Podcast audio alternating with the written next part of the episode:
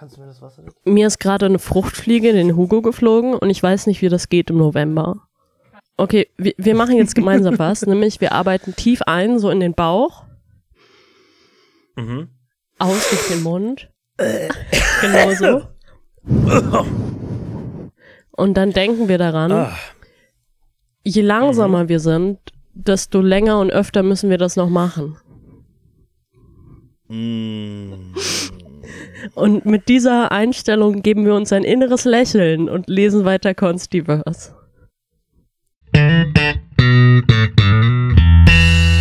Yay! Ähm, äh, wir sind der Hölle, Hölle, Hölle Podcasting äh, GmbH, äh, die sich im Allgemeinen mit, mit Sachen beschäftigt, die Hölle sind, aber auch ein wenig Witz vielleicht manchmal haben, ein wenig lachen, ein wenig weinen. Ist das nicht die Würze, die das Leben erst so richtig schön schmackhaft macht? Ähm, und die Antwort ist nein, es könnte auch einfach besser sein. Und, und wir sind die Splittergruppe, äh, hahaha, in Klammern marxistisch, in Klammern revolutionär, und beschäftigen uns mit äh, Into the Schreiberverse. Das bedeutet, wir lesen das hervorragende, gute, gar nicht schlechte Buch von Konstantin Schreiber. Ja. Mit dem Namen.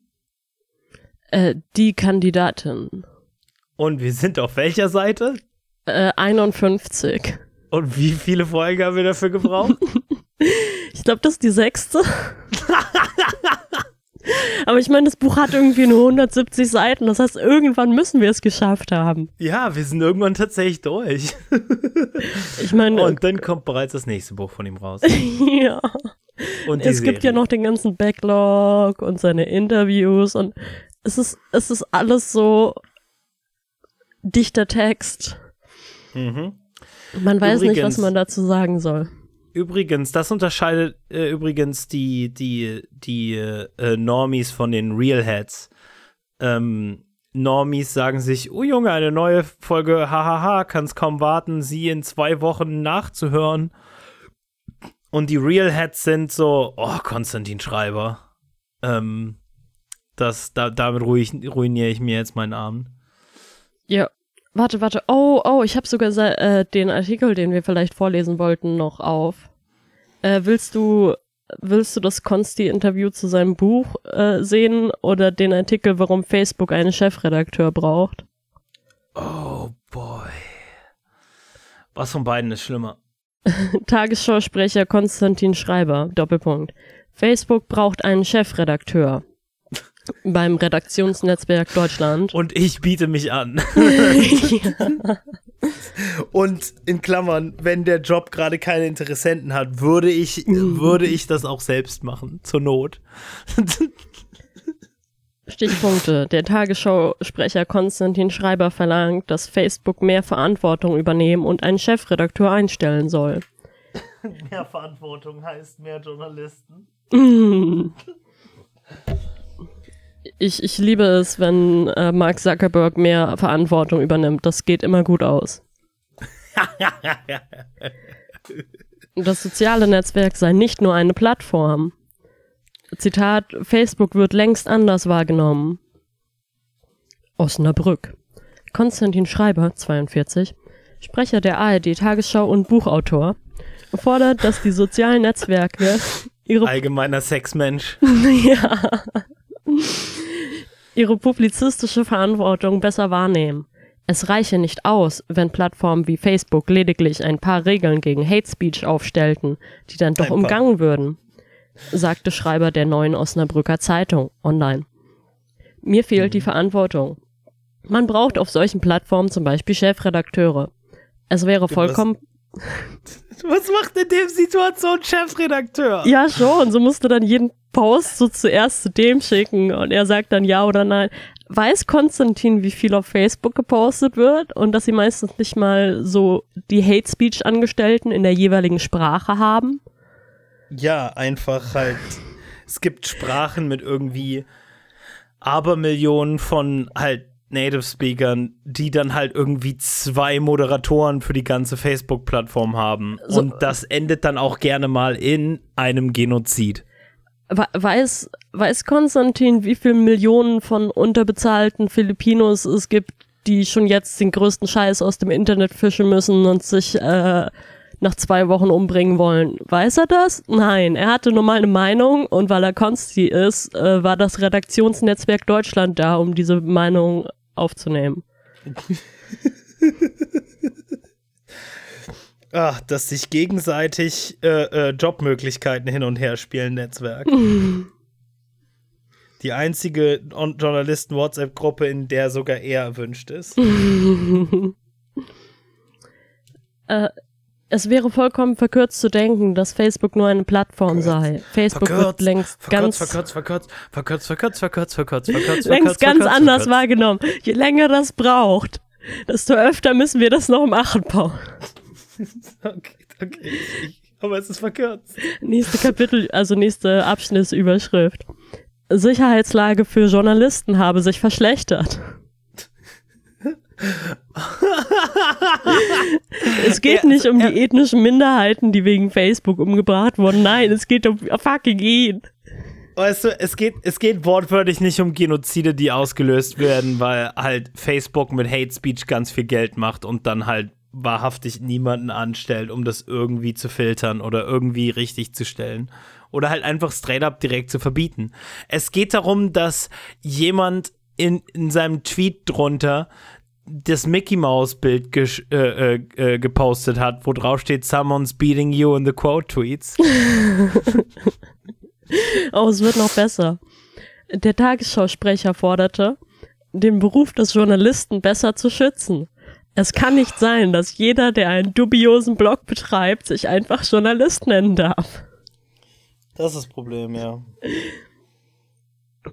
Die Sicher halt, ich, in, in, in der Isolation, in der Theorie gebe ich ihm da recht, ne? Das Problem ist nur, dass ich sehe, wer sich tatsächlich auch in seiner Welt Journalist nennen darf. Und in dem Fall denke ich mir, naja, weißt du, vielleicht ist, ist es nicht so schlimm, wenn sich jeder Journalist nennt. Vielleicht, wenn, wenn der Beruf des Journalisten endlich so als das wahrgenommen wird, was er ist, nämlich professioneller Shitposter. Hat das nur positive Auswirkungen auf die Gesellschaft. Das ist äh, richtig, nämlich, dass wir endlich Geld dafür bekommen. die Sicherheitslase. Oh Gott, Motherfucker Set Sicherheitslase. die Sicherheitslage. Jan, Jan nennen die Folge Sicherheitslase. Oh, Für Journalisten hat sich Schreiber zufolge zudem auch in Deutschland stark verschlechtert. Es gebe viele Journalisten, die nur noch mit Security-Kräften etwa zu Demonstrationen der Querdenkerbewegung gingen. Ja, okay, aber das ist jetzt nicht Facebook, oder? Ich meine, quasi ich Facebook. Ich meine, ein bisschen vielleicht, aber ich glaube, die würden ihn auch ohne Facebook hassen. Oh ja. Achtung, letzter Abschnitt. In seinem aktuellen Roman Die Kandidatin beschreibt der Autor den Bundestagswahlkampf um eine muslimische Kanzlerkandidatin einer fiktiven Umweltpartei. Eine fiktive Umweltpartei? Er wolle damit zeigen, wie bedrohlich es sei, wenn sich die Extreme immer weiter verhärteten und die Debattenkultur zu entgleiten drohte. Ähm, ey, du, Entschuldigung, aber ähm, mein Gesicht, wenn äh, die Extreme verhärten und die Debattenkultur entgleitet. Uh. Sex, meine Freunde, ich rede über Sex. Hey, Marlene, bist du bereit dafür, die Debattenkultur zu verhärten und irgendwas, irgendwas zu leiten? Ja. Geil. Konsti möchte, dass wir mehr wieder zuhören und lernen müssen, miteinander zu debattieren. Und ich sage dazu, ja, dann antworte doch endlich auf meine Druckos, du Schwein.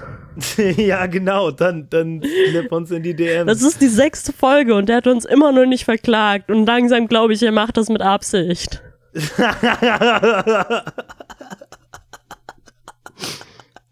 er reagiert nicht mal mehr auf unseren Kühlschrank voller abgetrennten äh, äh, äh, Babyborn-Köpfe. so, ich, ich stehe so mit äh, mit einer Jukebox vor seinem Haus und habe unseren Podcast auf Kassette geladen. Aber er macht einfach, er schaut einfach kurz und dann macht er das Rollo zu. Äh, und das Einzige, was sich Konstantin Schreiber dabei denkt, ist, ha, normaler, äh, sie sollten mal anf äh, anfangen, darüber nachzudenken, regelmäßig hochzuladen. es, es, es, es ist schon November, selbst ich habe mein Buch vergessen. Ja, der einzige Podcast, äh, wo das Buch lesen 30 Mal länger dauert als das Buch schreiben. Ja, das ist Erinnerungskultur, meine Damen und Herren. Wir dürfen nicht vergessen, dass dieses Buch entstanden ist. Na dann, Marlene. Sind äh, wir blas bereit? mir die Rübe weg. Gib mir Ja. das letzte. Warte, ich nehme einen? Schluck. Unseren treuen Zuhörer in. Kapitel 7. Mhm. Saba lässt sich in einen der großen, wuchtigen Sessel in der Hotellobby fallen. Oh, weißt du noch, wo wir sind? Äh, China. Ja, genau, China. Wir, Wir, wir, sind waren, in China. wir waren gerade mit, sind in- äh, Wir sind in China und eine alte Mystikerin hat mir gesagt, dass die Hater für, äh, äh, äh, äh, auf sie shooten werden. ja. Verdammt, ich bin, ich bin ehrlich überrascht. ja, danke. Was für ein irrer Tag.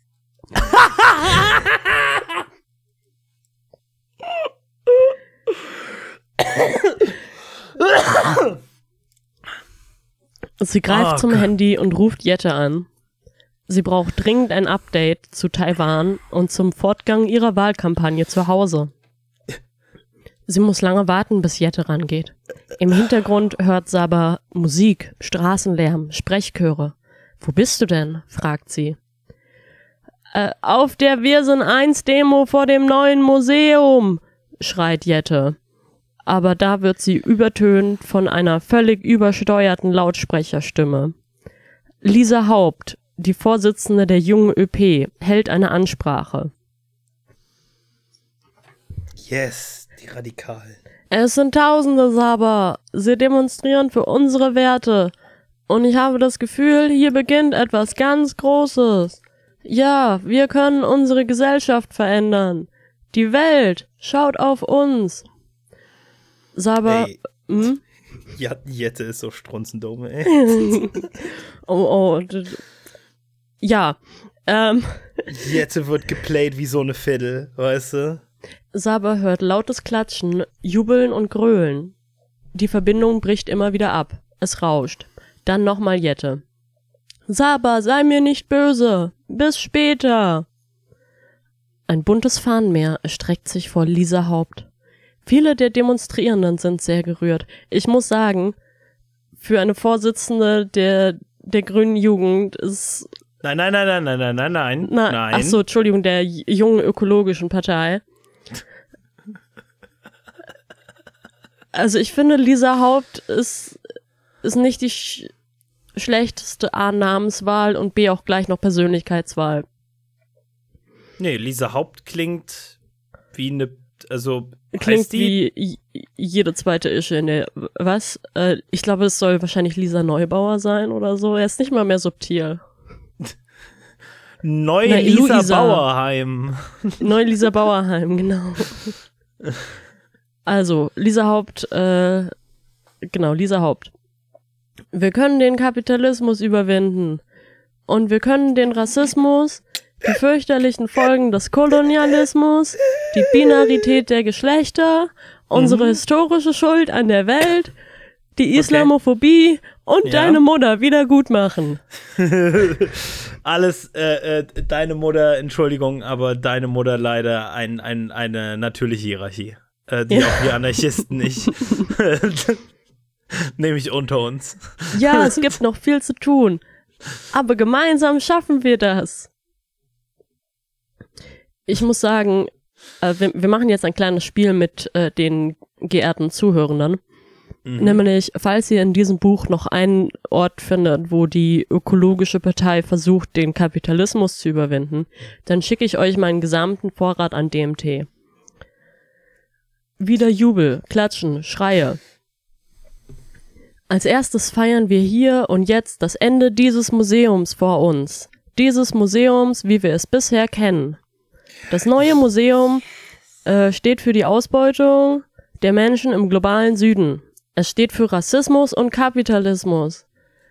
Yes. Weißt du, ich glaube, ich glaube, Konsti hat jedes Mal einfach nur X geschrieben und dann so einen Algorithmus-Bot benutzt, der immer Mhm. zufällig so Rassismus, Sexismus, Kapitalismus, all diese Dinge, die Linke nicht mögen, da eingesetzt Äh, weißt hat. du, was sehr, sehr treffend ist? Mm. Dass er sie nicht Antisemitismus sagen lässt. Bam, denn sie ist ja bei der radikalen, ähm, antiimperialistischen neuen ökologischen Partei.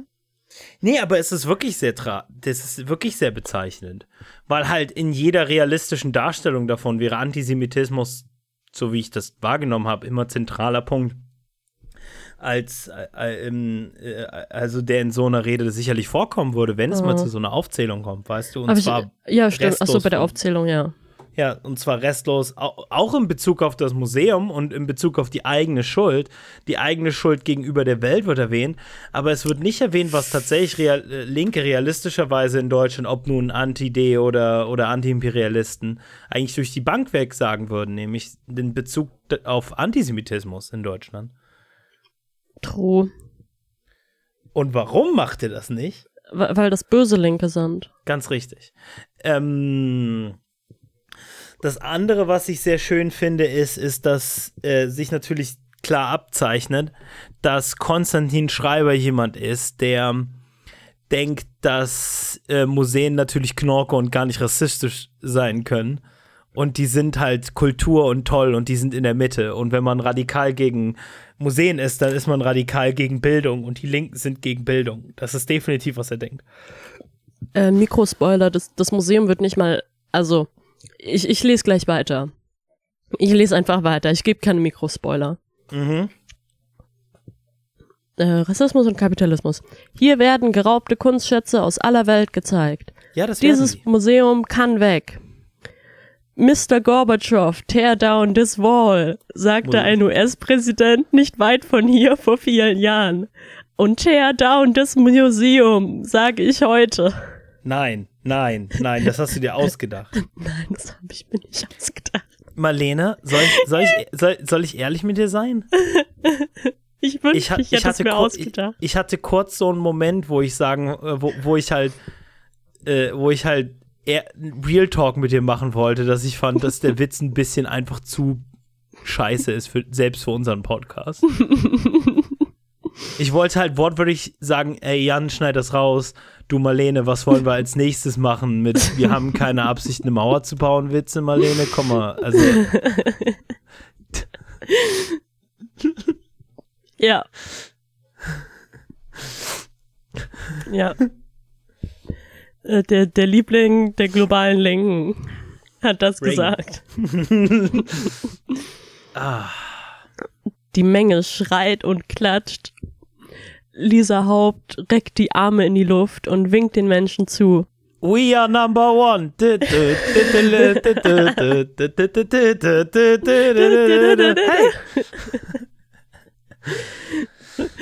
Ähm, äh, äh, Konsti, aber jedes Mal, wenn er dumm ist, wird's schneller. Buch innerhalb von drei Sekunden fertig. Die Menge schreit und klatscht. Oh, warte. Äh, ja, winkt den Menschen zu. Ab sofort entsteht hier, mitten in Berlin, das neue Antidiskriminierungsmuseum. Einige von euch erinnern sich vielleicht, schon vor ein paar Jahren gab es eine Petition von linken Bündnissen und Migrantinnenorganisationen, die erreichen wollten, dass das Museum in Antirassismusmuseum umbenannt wird. Ich wette, das ist ein Real-Ding und über das hat er sich dann unglaublich aufgeregt. Oh ja, absolut. Aber die andere Sache ist halt, ein Antirassismus-Museum ist halt durchaus schon halt, sagen wir mal, spezifisch genug, dass man daraus ein wunderschönes, tolles Museum machen könnte. Weißt du? Halt, aber was er jetzt hier sagt, ist das Antidiskriminierungsmuseum, weil er natürlich nicht darum hinweg kann, zu denken, dass Linke halt dann all dieses, wir sind gegen das, dies, jenes, dann alles zu einem Ding macht, weil, weil er halt, wie gesagt, keine Ahnung von den spez spezifischen Formen von all dem hat. Ja, muss er ja nicht, weil das ist ja gefährlicher Extremismus. Ja, großartig. Da muss man sich nicht damit beschäftigen. Wenn die dumm sind. Im Zentrum der Ausstellung sollte ein neuer Fokus stehen, nämlich die Beschäftigung mit Rassismus, Kolonialismus und anderen Ausgrenzungstendenzen. Ah. Du weißt ich sag, schon so. ich sag mal so, mein, ich bin dieses Emote, ähm, was die ganze Zeit so thinky, weißt du, das, und das wird immer größer, das wird immer größer. Mm, mm, mm, mm. So, so Kolonialismus, das war mehr so eine Tendenz, weißt du, das war mehr so ein Vibe.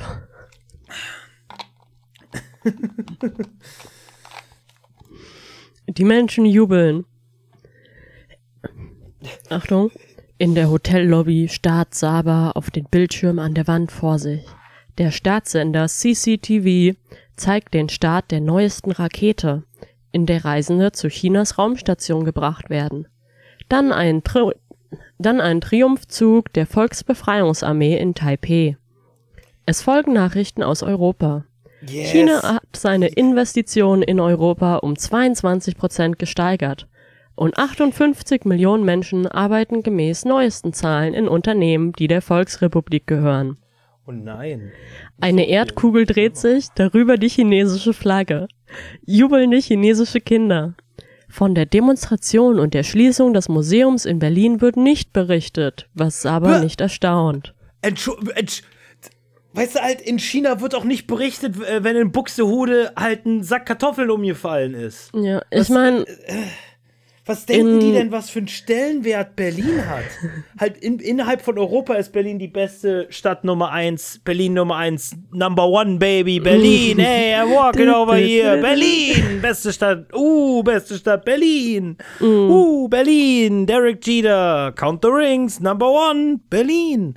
Aber, aber du, du, du, du siehst ja, also das ist ja der subtile Kommentar, so, weißt du, wir, wir kämpfen gegen Rassismus, aber währenddessen verlieren wir quasi den kompetitiven Anschluss an die Weltwirtschaft oder so ein Schmarrn. Ja, weil wir gegen Rassismus kämpfen. Ist Ja, natürlich genau. halt eine sehr subtile Sache. Aber Ja. halt die Sache ist, was glaub, d- das Kommentar dazu, du kannst einfach den Kontrast so lassen, ohne dass du halt Saba wieder zum dümmsten Dümmchen aller Zeiten erklärst, indem sie sich fragt, ha, warum wird hier nicht im chinesischen Nationalfernsehen über die Schließung und Eröffnung von einem Museum in Berlin gesprochen? Ich meine, ganz realistisch, wenn in dem Museum irgendwelche mehr oder weniger erbeuteten Kunstwerke aus China wären und sie die zurückgeben würden, würde das wahrscheinlich vorkommen.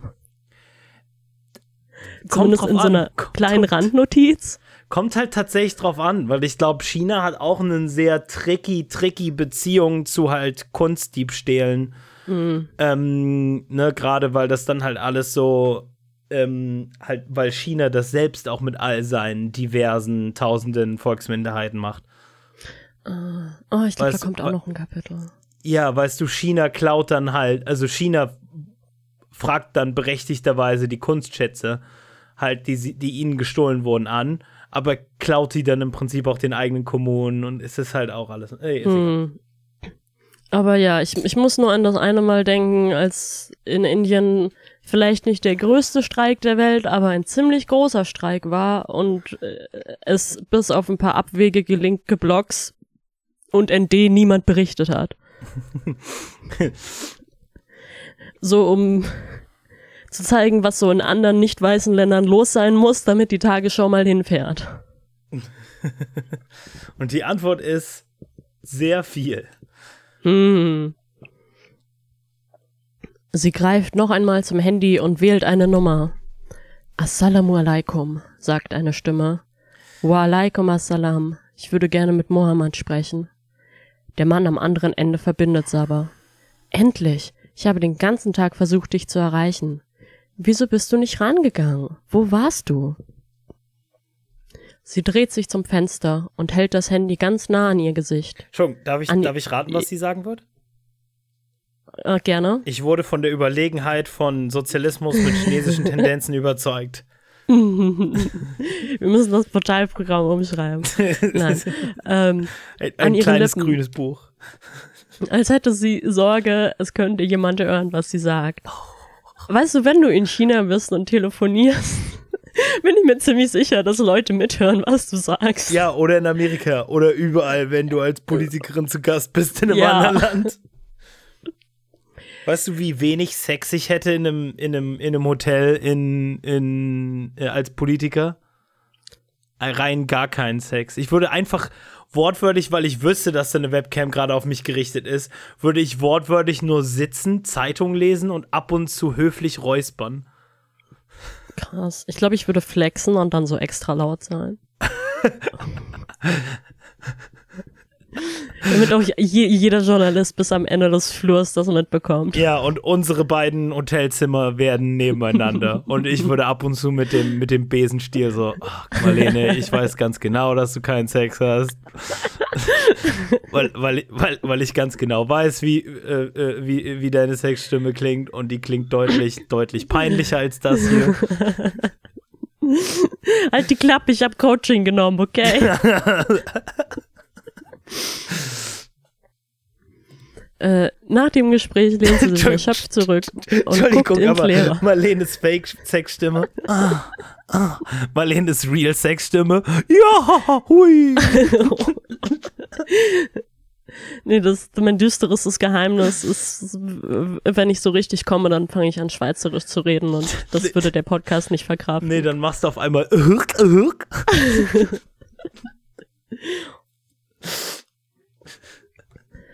äh, äh, hier. Am anderen Ende des Raumes sitzen ein paar der mitgereisten Journalisten. Das heißt, sie hat ihr streng geheimes Telefonat mit anderen Leuten im Raum geführt. Sie ist so schlau. Sie trinken Bier, Fl flüstert, flüstert in das Telefon. Hey du, hey, ich muss ganz unauffällig sein, okay? Ganz unauffällig. Ich halte mir gerade auch so den, die Hand vor den Mund, ja? Als würde ich so ganz lange gehen. Aber die sehen gar nicht, dass ich das Handy da hab, ja? Du, Journalisten hört mal kurz nicht hin. Scharia.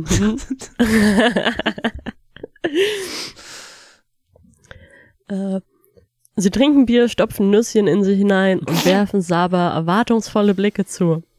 Sie erkennt Jonas Klagenfurt. Sie weiß nicht, warum, aber sie kann ihn nicht leiden. Warte, wie hieß der Bild, Heini, nochmal? War das nicht Jonas? Ja, ich glaube, wir sind hier wieder so ein Fall von extremer Subtilität. Egal, es ist nur ein Gefühl. Ach so, Klagenfurt. Ach so, der, ja, ja, ja, nee, ja. Ich, du meinst jetzt den echten Bild, Heini. Den echten Bild, Ja, aber das ist schon der Bildäquivalent, Heini, der dann sich halt herausstellt als der gute Journalist, ne? Ja, ja. Ja, genau. Ja. Aber wie heißt der echte nochmal? Ist nicht auch irgendwas mit J? Jeremy Fragrance. Ja, wahrscheinlich. Falls Leute mal fragen, wie viel bei uns von den Episoden, die wir machen, eigentlich hängen bleibt. Ja, ich habe mir nur gemerkt, was für ein grausames, grausames Scheißsystem. Ich habe mir alles Relevante gemerkt, bis auf seinen Namen. Ja, ja das geht mir auch immer so. Äh, Klagenfurt lässt diese Geschichte mit den versteckten Hinweisen keine Ruhe. Er hört die Kollegen fachsimmeln, wie sie angeben mit ihren Stories und den Klickraten. fachsimmeln. halt die Klappe, es ist spät, ich habe schlecht geschlafen. mit den weiten abenteuerlichen Reisen, aber es kommt ihm vor wie belangloses Gelaber, Worthülsen von abgelöschten und übermüdeten Vertretern einer sich im Aussterben befindenden Gilde. Oh, das war ein ganz dunkler Abend für Konsti. ja, Die so tun, als ob nichts wäre. Glas Wein intos. Junge, ja. wir sind so fucked. Niemand ist so schlau wie ich. Er trinkt einen Schluck Bier. Ah. Und das tut gut. Auch wenn das Getränk ziemlich abgestanden schmeckt. Marlene, kurze Pause. Äh, was trinkst du gerade? Äh, Hugo? Okay, ich bin noch nüchtern. Ich hole mir ein Bier. Bin gleich wieder da. Oh. Mhm. Ah. Uh, Baby. Uh. Falls Leute mit der Folge mittrinken wollen, ich trinke ein Hasenbrau. Naturtrübes Kellerbier, Augsburger Original. Nice. Was ist das mit dem hübschen Häschen drauf? Oh, mhm. ich trinke ausschließlich Sachen, die sich nicht im Urin nachweisen lassen. Also kein Kokainbier. ja. I-Kokainbier. Kokain hochgewender. so, äh, Broke, Kokainbier, Vogue, Meth Hugo.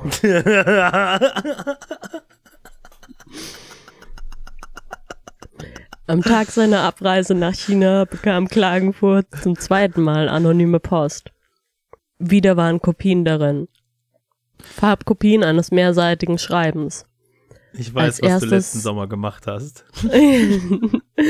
Als erstes fiel der blassgrüne Bundesadler im Hintergrund auf dem Papier auf. Oben links stand Bundesamt für Justiz. In der Mitte in fetten Lettern Führungszeugnis. Und darunter die Angaben zur Person. Weißt du, diesen ganzen Satz hätte man in zwei Wörtern zusammenfassen können. Aber, Egal. aber, ähm, Aber er musste irgendwie auf die 170 Seiten kommen, ich weiß. ist wir haben schon mal darüber irgendwie drei Korankapitel hier dran, ich weiß. Wir haben schon mal darüber geredet, ob das eigentlich schon eine Novelle ist. Nein, weil man muss für die eigene psychische Gesundheit immer wieder Pausen machen und Novellen sind ja dafür geschrieben, dass man sie innerhalb einer Zugreise lesen kann.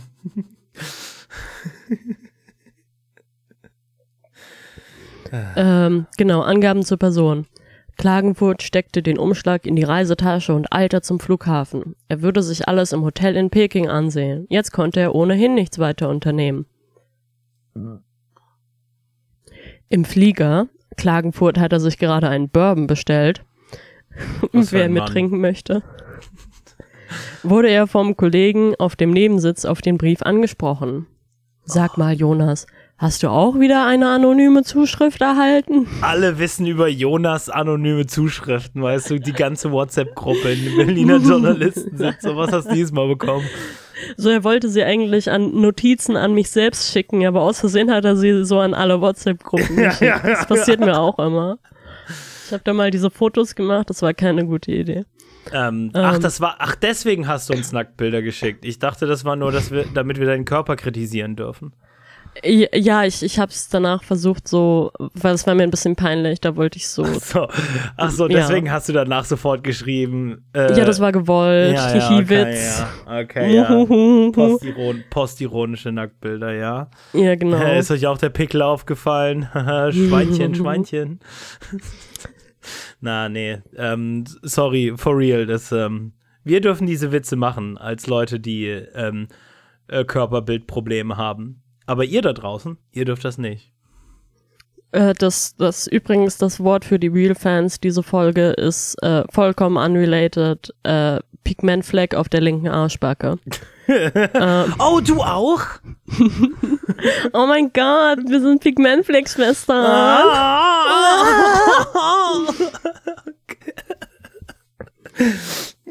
Egon Ganser wedelte mit dem mehrseitigen Dokument, das auch Klagenfurt in der Post gehabt hatte. Das sind, das sind Journalisten, die, die sollten über NSA-Leaks berichten. Oh Gott. Klagenfurt überlegte, ob er Gansers Frage bejahen oder verneinen sollte. Er musste die Story als erster bringen. Aber vielleicht konnte er im Gespräch mit Ganser ein paar aufschlussreiche Details erfahren. Ja, habe ich. Glaubst du, da ist was dran? Keine Ahnung. Ich stehe offen gestanden auf der Leitung. Ich hatte gehofft, du weißt, was das soll. Naja. Weißt, weißt du, du schickst jemanden alle, weißt du, Mr. Policeman, I gave you all the clues und die sind nur so, Ja. ja, pff, weiß nicht.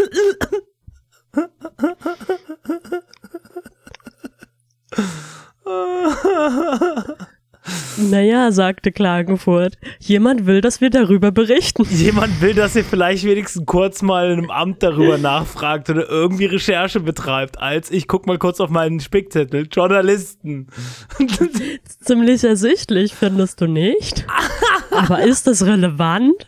Zeig mal her, sagte Klagenfurt. Yeah, baby. Yeah. Groovalicious. Oh.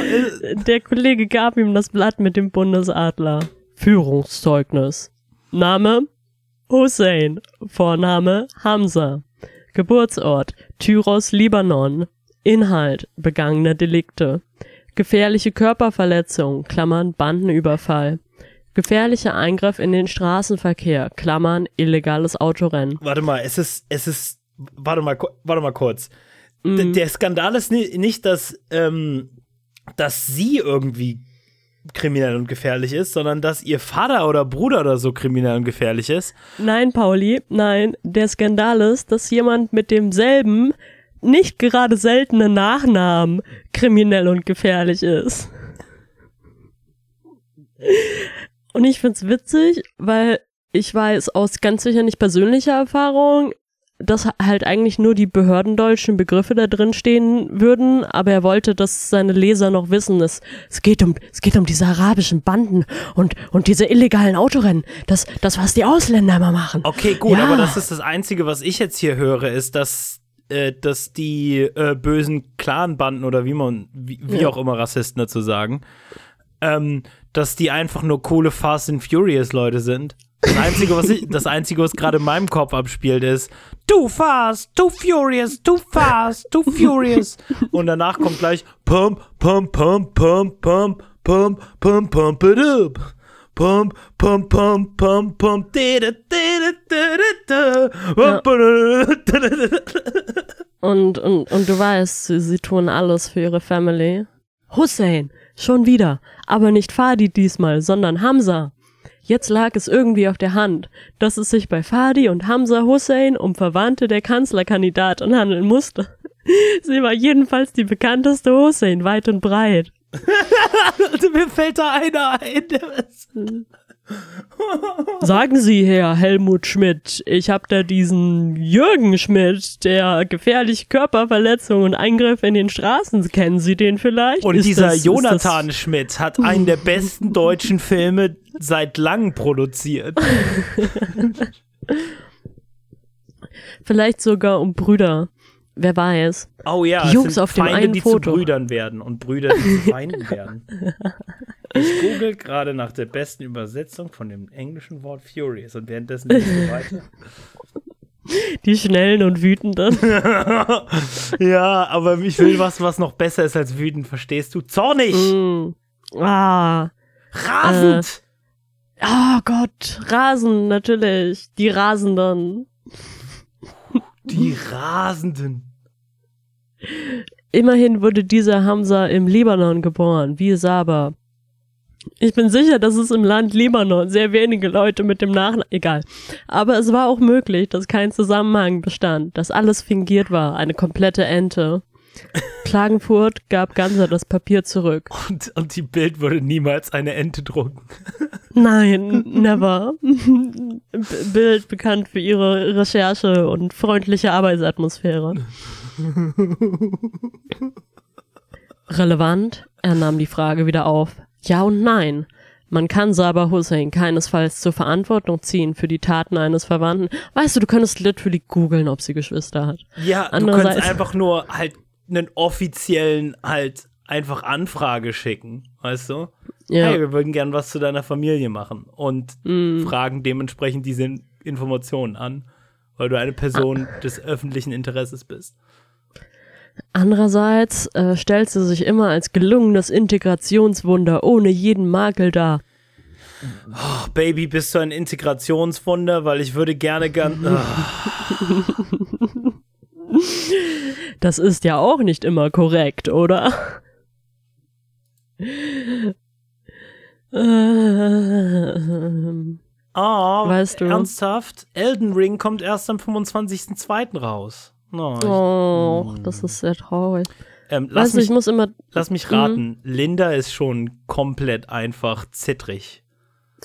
Ähm, ich glaube, sie hält sich gerade noch mit algebraischer Ge Geometrie über Wasser. Aber ja, es ist ziemlich hart. Ja. Ey, ähm, sag Linda, wir können das zusammenspielen. Oh, okay. Linda? Äh, Pauli meint, ihr könnt Elden Ring zusammenspielen. Uh, Okay. Wir müssen wieder über das Buch reden. wir müssen wieder über das Buch reden. Äh, das, das macht ihr dann später aus, wie ihr PS4 und PS5 zusammenlenkt. äh, Wir kommen aus unterschiedlichen Familien.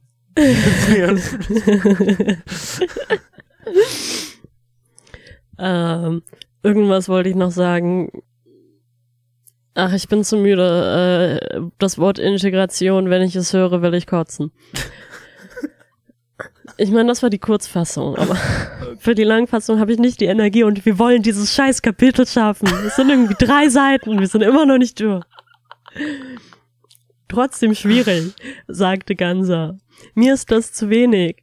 Das kann man nicht als Aufhänger nehmen. Das macht uns doch extrem an. Ja, dann mach doch die scheiß Recherche, du Forst. Das macht uns doch extrem angreifbar. Ja, die, die Bild, die Zeitung, die sich niemals angreifbar macht. Dann, Ja. dann, sonst würden ja Leute was gegen sie schreiben, wenn sie das machen würden. Ja, ja, die Bild immer auf der Defensive. Da, darüber kennt man sie. Stimmt, sagte Klagenfurt und dachte. Aber die Hinweise auf eine interessante Story verdichten sich, lieber Herr Kollege. Ich muss recherchieren, woher das Zeug kommt Aber nicht, und wer zu, dieser Hamza ist aber nicht zu verkürzt recherchieren. und wer Fadi. Zurück in Deutschland gehe ich der Sache auf den Grund. Jette betrachtet die Menschen und das Fahnenmeer. Ihr Ist- Blick wirkt streng. Hm? Ist, sind da wenigstens irgendwie räumliche Pausen zwischen diesen, diesen, diesen Wechseln in dem Kapitel? Äh, nee, es ist mitten im Kapitel, es ist literally im nächsten Absatz. Also und, und, also es gibt sehr viele Absätze. So, es gab hier nach jedem äh, Satz, den jemand gesagt hat, einen Absatz. Und jetzt ist der nächste Absatz und wir sind wieder in Berlin. Weißt du, in meiner Fanfic habe ich dann wenigstens so, so eine gestrichelte Linie gemacht. Ja, zurück. und danach war ich so, Ja, okay, Plot ist langweilig, jetzt ficken sie. okay. Aber es war immer noch am selben Ort, Und, weißt du? und die wunderschöne, äh, äh, äh, äh, pigmentgestörte Hauptcharakterin machte folgende Geräusche dabei. genau. Warte kurz, warte kurz, lass mich kurz überlegen.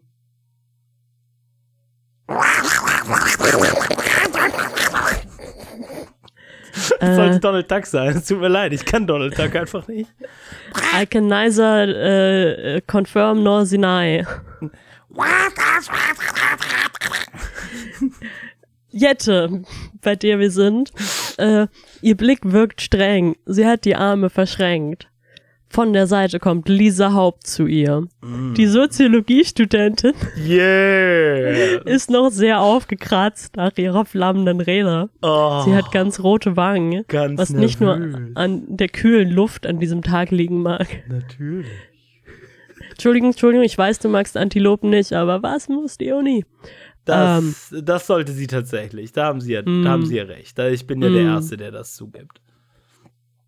Lisa und Jette kennen sich flüchtig von Nur ich- Parteiveranstaltungen. Schon, nur ich finde halt, die Uni sollte brennen wegen Leuten wie der und Antilopen Gang. Wegen ihnen und den anderen und allen anderen auch. Oh, wegen einem. Okay. Au außer das, das, das Departement für theoretische Mathematik, weil, weil die sind cool. weil die holen mir immer meinen Hugo, okay. Okay. Auf denen Jette immer an Sabas Seite steht und Termine, Interviews und Gespräche für den ÖP-Star organisiert. Mhm. Ach, Saba, denkt Lisa Haupt und malt sich aus, wie es wohl sein wird, wenn sie und die ÖP die Regierung übernehmen. Dann hat das Gute endlich gesiegt. Sie ist gay auf Saba. Großartig. Nein, sie ist gay auf das Gute, das dann endlich gesiegt hat, okay? Komplett gay auf Saba. Ich meine, das wäre das bessere Buch, wenn sie nochmal vorkommen würde und sehr gay auf Saba Stell dir wäre. vor, ab jetzt wird's einfach so halt eine 2014-Ära halt Tumblr-Fanfiction. In der Und im Jahr äh, 2022, Hölle, Hölle, Hölle, Kandidatin abridged. After Dark. Gott, das wäre tatsächlich kein schlechter Content, aber ich bezweifle stark, dass wir dem Jahr 2022 durch das Buch kommen. Ab jetzt wird es einfach eine Priorität, weil ich mag das hier. Ähm, aber wir haben heute nur zwei Seiten beredet oder so. Also was? Es ist okay. Langsam, aber stetig. Das sagen sie mir in äh, dem koreanischen Trainingslager auch. ja. Was für eine herrliche Veranstaltung. Es ist so großartig, wie wir dieses Land umbauen, sagt Lisa und hält Jette die Hand hin. Hallo, wir kennen uns. Aber Jette erwidert den Gruß nicht, lässt die Arme stoisch verschränkt. Ja, ja, murmelt sie. Was? Sie ist eifersüchtig gay auf Saba. Ich bin seit Wochen ganz aufgeregt. Ich kann es kaum erwarten, dass Saba gewinnt.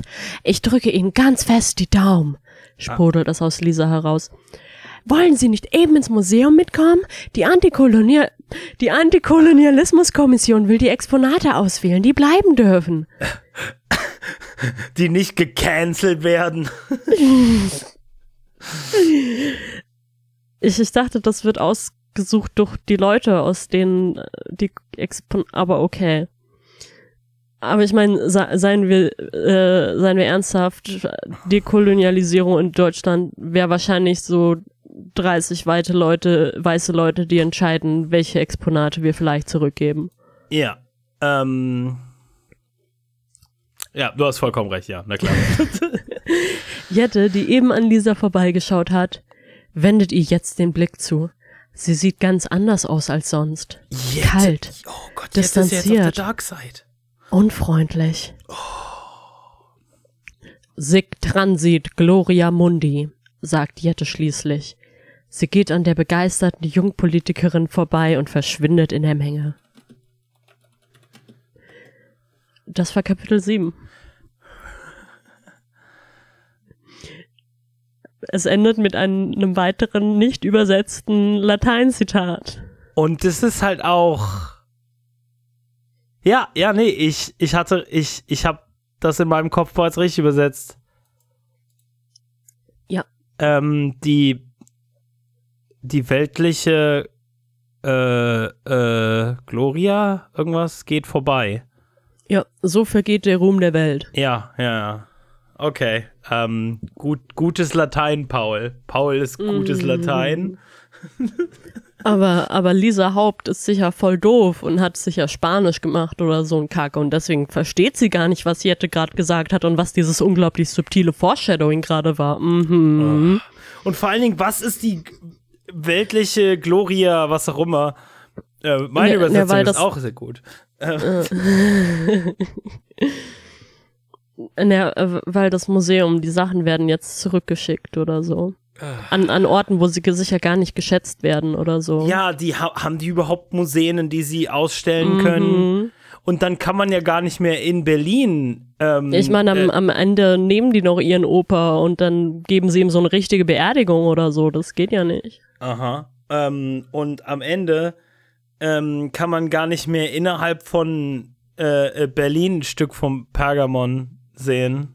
Mhm. Und wo kämen wir dann hin? Wo kämen wir dann hin? Ein 800 Euro Urlaub dorthin und uns das dort anschauen und denen Geld für ihre eigene Geschichte und Kultur geben? Egal. Acht. Es ist Abend geworden im Reich der Mitte. Und Saba sitzt immer noch da. Es ist so, weißt du, ich habe nur diese Zeile gelesen und 300 Sachen mir ausgedacht, wie man das besser hätte ausdrücken können. Und ich, ich habe heute in meiner S-Bahn, in meiner dämlichen Schmuddelfick, bessere Prosa geschrieben. Aber das interessiert niemanden, weil ich bin nicht Sprecherin der Tagesschau. Wie wär's? Hm. Lass uns mal ein bisschen brainstormen. Okay. Ähm, okay, äh, Sonne untergegangen. Also, naja, also wir hatten ja schon im letzten Kapitel so, Saba lässt sich in den Sessel sinken. Mhm. Und jetzt sitzt sie immer noch da. Also, vielleicht könnte man was machen, was tatsächlich einen Kapitelwechsel rechtfertigt. Sowas wie. Saba, Saba, rauch, Saba raucht jetzt heimlich auf dem Dach eine Zigarette. Ja. Äh, Aus irgendeinem Grund ist die Vorsitzende der, der grünen Jugend auch da.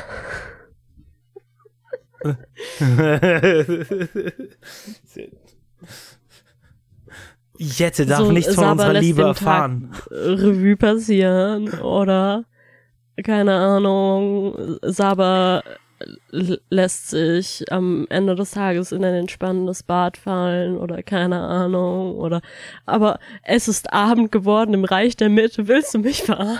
Er wortwörtlich hat er glaube ich in seinem Leben, er schreibt wortwörtlich nur nicht mal wie man Drehbücher schreibt, sondern wie man äh, TV-Skripts schreibt.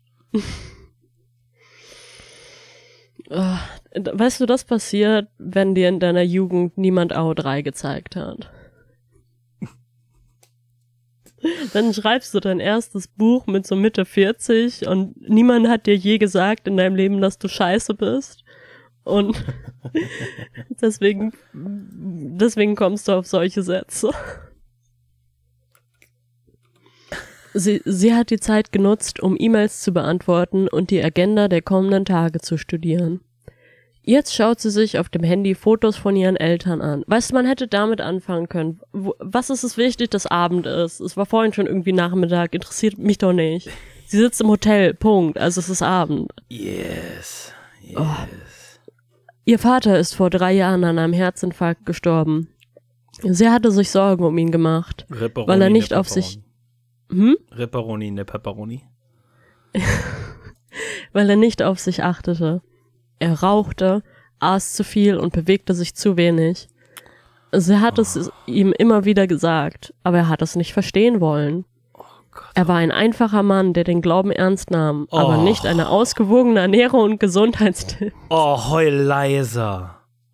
Jesus. Dein Papa hat gelebt, wie er gelebt hat. Traurig, dass er tot ist. Aber heul leiser.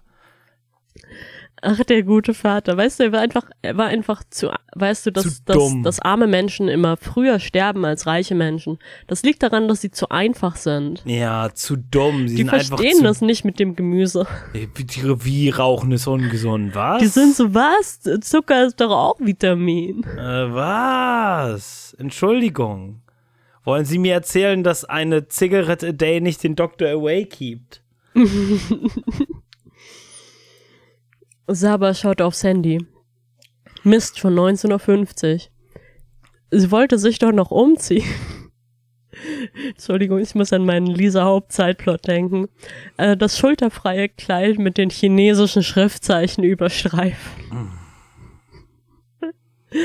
Jetzt muss sie im Hosenanzug zum Abendtermin. Ja, vielleicht gut so. Niemand will deine äh, seltsame äh, Nudelsuppe-Bestellliste auf deinem Kleid haben. Um 20 Uhr sitzt sie im Wagen nach Shu Yuzo. Man hat die deutsche Delegation zu einem bunten Abend ins chinesische Neuschwanstein eingeladen. Die Wagen fahren im Dunkeln durch dichten Nadelwald. Eine weite, geschwungene Straße führt die Anhöhe hinauf, hin und wieder von schmiedeeisernen Laternen gesäumt. Hinter einer Kurve kommt es zum Vorschein. Eine originalgetreue Nachbildung des bayerischen Schlosses. Eindrücklich beleuchtet und so märchenhaft wie das Original.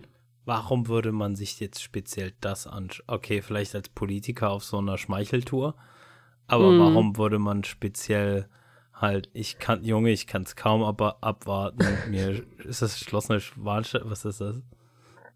Kennst du das nicht? Was ist das? Äh, für ein- Das ist äh, also Schloss eine der, ne? ja, ja, eine Okay, der. Haupttouri-Sachen in Südbayern. Das hat der durchgeknallte Ludwig II. Äh, gebaut, weil er ein Mittelalter-Märchenschloss haben wollte. Ja, ja, das sieht aus, das ist Ja. im Prinzip Disney vor Disney. Das ist hyper Ja, hässlich, genau. das Teil. Ja. Genau. Und äh, genau. Fackeln erhellen die Auffahrt und die Eingangstreppe. Vor dem mächtigen Tor steht ein großgewachsener weißer Mann in eng geschnittenem Anzug. Er hat ein kantiges Gesicht, dessen Konturen im Licht der Fackeln stark hervortreten. Saba geht auf ihn zu. Sie bemerkt seine lila Fliege mit pinken Punkten. Professor Sebastian Mörtel streckt ihr die Hand zum Gruß entgegen. Er leitet den sogenannten German Park, eine Freifläche von über 150 Quadratkilometern, auf der verkitschte Nachbildungen von bedeutenden deutschen Bauwerken ausgestellt werden. Ja, das ist besser als das Berliner Volkskundemuseum, weil da habt ihr einfach das Original geklaut. Stell dir vor, so ein chinesischer Lastwagen kommt an und, und schleppt so das Schloss Neuschwanstein ab. Ich meine, sie haben es auch entdeckt. ja. Ich meine, die, die, die Eingeborenen, die können das gar nicht wertschätzen.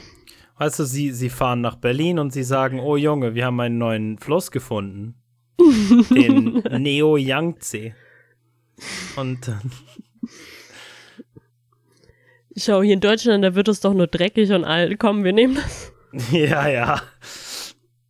Und, und ich meine, die können das ja dann auch nicht, ne? Also haben die, die haben ja auch keine Museologie, äh, mm. ähm, mit der sie Sachen ausstellen können. Ja. Sabah Hussein freut mich sehr, sagt Sabah. Ich weiß, sagt der Mann mit der lila Fliegen trocken. Willkommen. I love you. I know. Bis vor acht Jahren war Mörtel Professor für Kunstgeschichte an der Universität Köln. Ah. Saba und die Mitglieder der deutschen Delegation begegnen ihm skeptisch, wie jemandem, der mit dem Gegner unter einer Decke steckt. Immerhin ist Mörtel auch dafür zuständig, Kunst und Antiquitäten aus Deutschland aufzukaufen und nach China zu bringen. Was nie jemand so in der Geschichte gemacht hätte, denn wir haben nie bezahlt. Ein neues Geschäftsmodell. Ein Exemplar des Sachsenspiegels kann inzwischen hier bewundert werden. Ebenso wie das Gemälde Goethe in der Campagna, das zuvor in Frankfurter Städel hing. St aber vor allem. Damn, hm? denk mal drüber nach. Die bösen Deutschen dürfen das nicht machen, aber wenn die Chinesen. Mm. Ich meine, stell dir vor, wa was wäre dieses Land ohne ähm, Goethe in der Kampagne? Das Gemälde, das ich kenne und das mir sehr viel bedeutet in meinem Herzen. Ja, und die Sache ist halt wiederum, ne, das so zu tun, als wäre das exakt dasselbe und vor allen Dingen halt den ganzen historischen Kontext zu ignorieren, halt ist super fahrlässig und, und tief rassistisch, so wie wir das halt von unserem Konsti kennen und lieben. Ähm, oh, es wird noch besser. Ja, na klar, es wird noch viel besser. Aber, mhm. aber ich will hier schon ja. mal praktisch ein Fazit ziehen, immer weil ja. das, glaube ich, bei Konstantin Schreiber, Into the Schreiber war es immer ganz gut funktioniert. Weil man erstmal kurz tatsächlich nüchtern redet, was tatsächlich die Sache ist, bevor es eskaliert und dann beim es bei der Eskalation einfach nur Witze macht. Okay, ich, ja. Das glaube ich unser klassisches Modell. Und ich glaube, vorher mhm. sollten wir kurz erwähnen, dass das andersherum absolut kein Problem ist, weil ähm, weil die europäischen Großmuseen immer noch die finanzkräftigsten und prestigereichesten Museen auf dem Planeten sind. Weißt du. Und wenn ab und zu mal solche Ausstellungsstücke halt auf andere Kontinente kommen, dann meistens als Wanderausstellung. Wogegen ja niemand was hat, wenn das ordentlich kompensiert ist. Weißt du? Aber das mhm. ist nicht dasselbe, das ist nicht das, worüber wir reden. Wir reden hier davon in Deutschland, dass halt, was wir schon angedeutet haben, halt äh, nicht nur Kulturschätze, Grabschätze, alles Mögliche und vor allen Dingen halt auch menschliche Überreste, die nach äh, äh halt bei uns äh, ver, äh, äh, gelagert sind. Viele nicht mal ausgestellt, weil wie gesagt nicht alles in einem Museum auch tatsächlich auf der Ausstellungsbühne steht einfach nur gelagert ist und dann noch zusätzlich um Elend oben drüber, auf dem ganzen Scheißehaufen oben drauf, dass wir das halt auch alles nicht eben in diesem Kontext darstellen, dass wir das geklaut haben. Oder dass wir dann den Ausstellungen nicht genug Kontext insgesamt zu diesen Kulturen geben und Leute halt sich das alles wortwörtlich anschauen auf eine fetischisierte und gleichzeitig deutlich nicht schätzenswerte Art und Weise halt diese Kulturen betrachten. Ja, und, und dann ist da noch so eine Zigarette mit Feuerzeug und darunter ist äh, unbekannter Religionsgegenstand, wahrscheinlich im Rahmen von Beerdigung. Ja, und dann außerdem äh, Kannibalismus, Fragezeichen und all der mhm. typische Kram, in dem halt Geschichte auf eine hyperrassistische Art und Weise dargestellt wird. Auch noch bei unseren Museen. Viele Texte wurden nicht überarbeitet oder man kommt gar nicht auf den Sinn, das vielleicht zu überarbeiten. Und es führt halt alles dazu, dass überhaupt nicht gewürdigt sind, wird, dass halt äh, äh, äh native Völker rund um den Planeten vor dem Kontakt mit Europäern einfach halt gethrived haben, kein Problem hatten und auch, also nee, schon Probleme hatten, aber halt unabhängig von uns, weißt du? Äh, äh, äh, und vor allen Dingen auch einen technischen Entwicklungsstand hatten, der, weißt du, sie sind genauso fähig wie wir. Weißt du, sie haben sich nur in einem anderen, ähm, äh, in, in, einem anderen Umfeld entwickelt, weißt du? Es gibt Ken, eine. Kennst du die Geschichte von, Vom ich glaube, von Cortez, als er bei den Azteken zum ersten Mal angekommen ist. Und sie hatten immer so sowas ähnliches wie Weihrauch, aber halt das amerikanische Äquivalent davor, haben das neben ihm immer in so Schalen abgebrannt und sind dann mit ihm da, damit rumgegangen. Und äh, die, die Conquistadores dachten, dass das bedeutet, dass sie als Götter verehrt werden. Aber es lag wahrscheinlich eher daran, dass die Azteken äh, hygienemäßig wesentlich weiter waren als die Spanier. Ja, und die Spanier gerochen haben wie so Stücke Scheiße. Ja. Und sie so versucht haben, ihre Anwesenheit bisschen erträglicher zu machen. Ja, und das andere, was halt sehr witzig, also nicht sehr witzig, sondern tief traurig ist und immer ein gutes Beispiel dafür, halt, ähm, äh, äh, wie wir denken, dass diese Völker in Anführungsstrichen technisch zurückgeblieben waren, ähm, was aus vielen Gründen äh, tief rassistisch ist. Einmal, technische Entwicklung ist keine linear, äh, ist keine lineare Entwicklung. Te technische Entwicklung ist immer den Umständen gegebener halt äh, äh, Entwicklungen, die halt das Leben von diesen Menschen verbessern. Und das muss nicht auf dieselbe Art und Weise sein, wie es in Europa der Fall war. Wie gesagt, halt in, in ich glaube, Polynesien und in vielen Inselstaaten war halt Segeltechnik einfach Milliardenlevel voraus gegenüber uns, weißt du? Mhm, halt. Aber ja, Europäer ähm, hatten so ein paar dicke Kanonen und meinten, offensichtlich sind wir besser als jeder Shit hier auf diesem Planeten.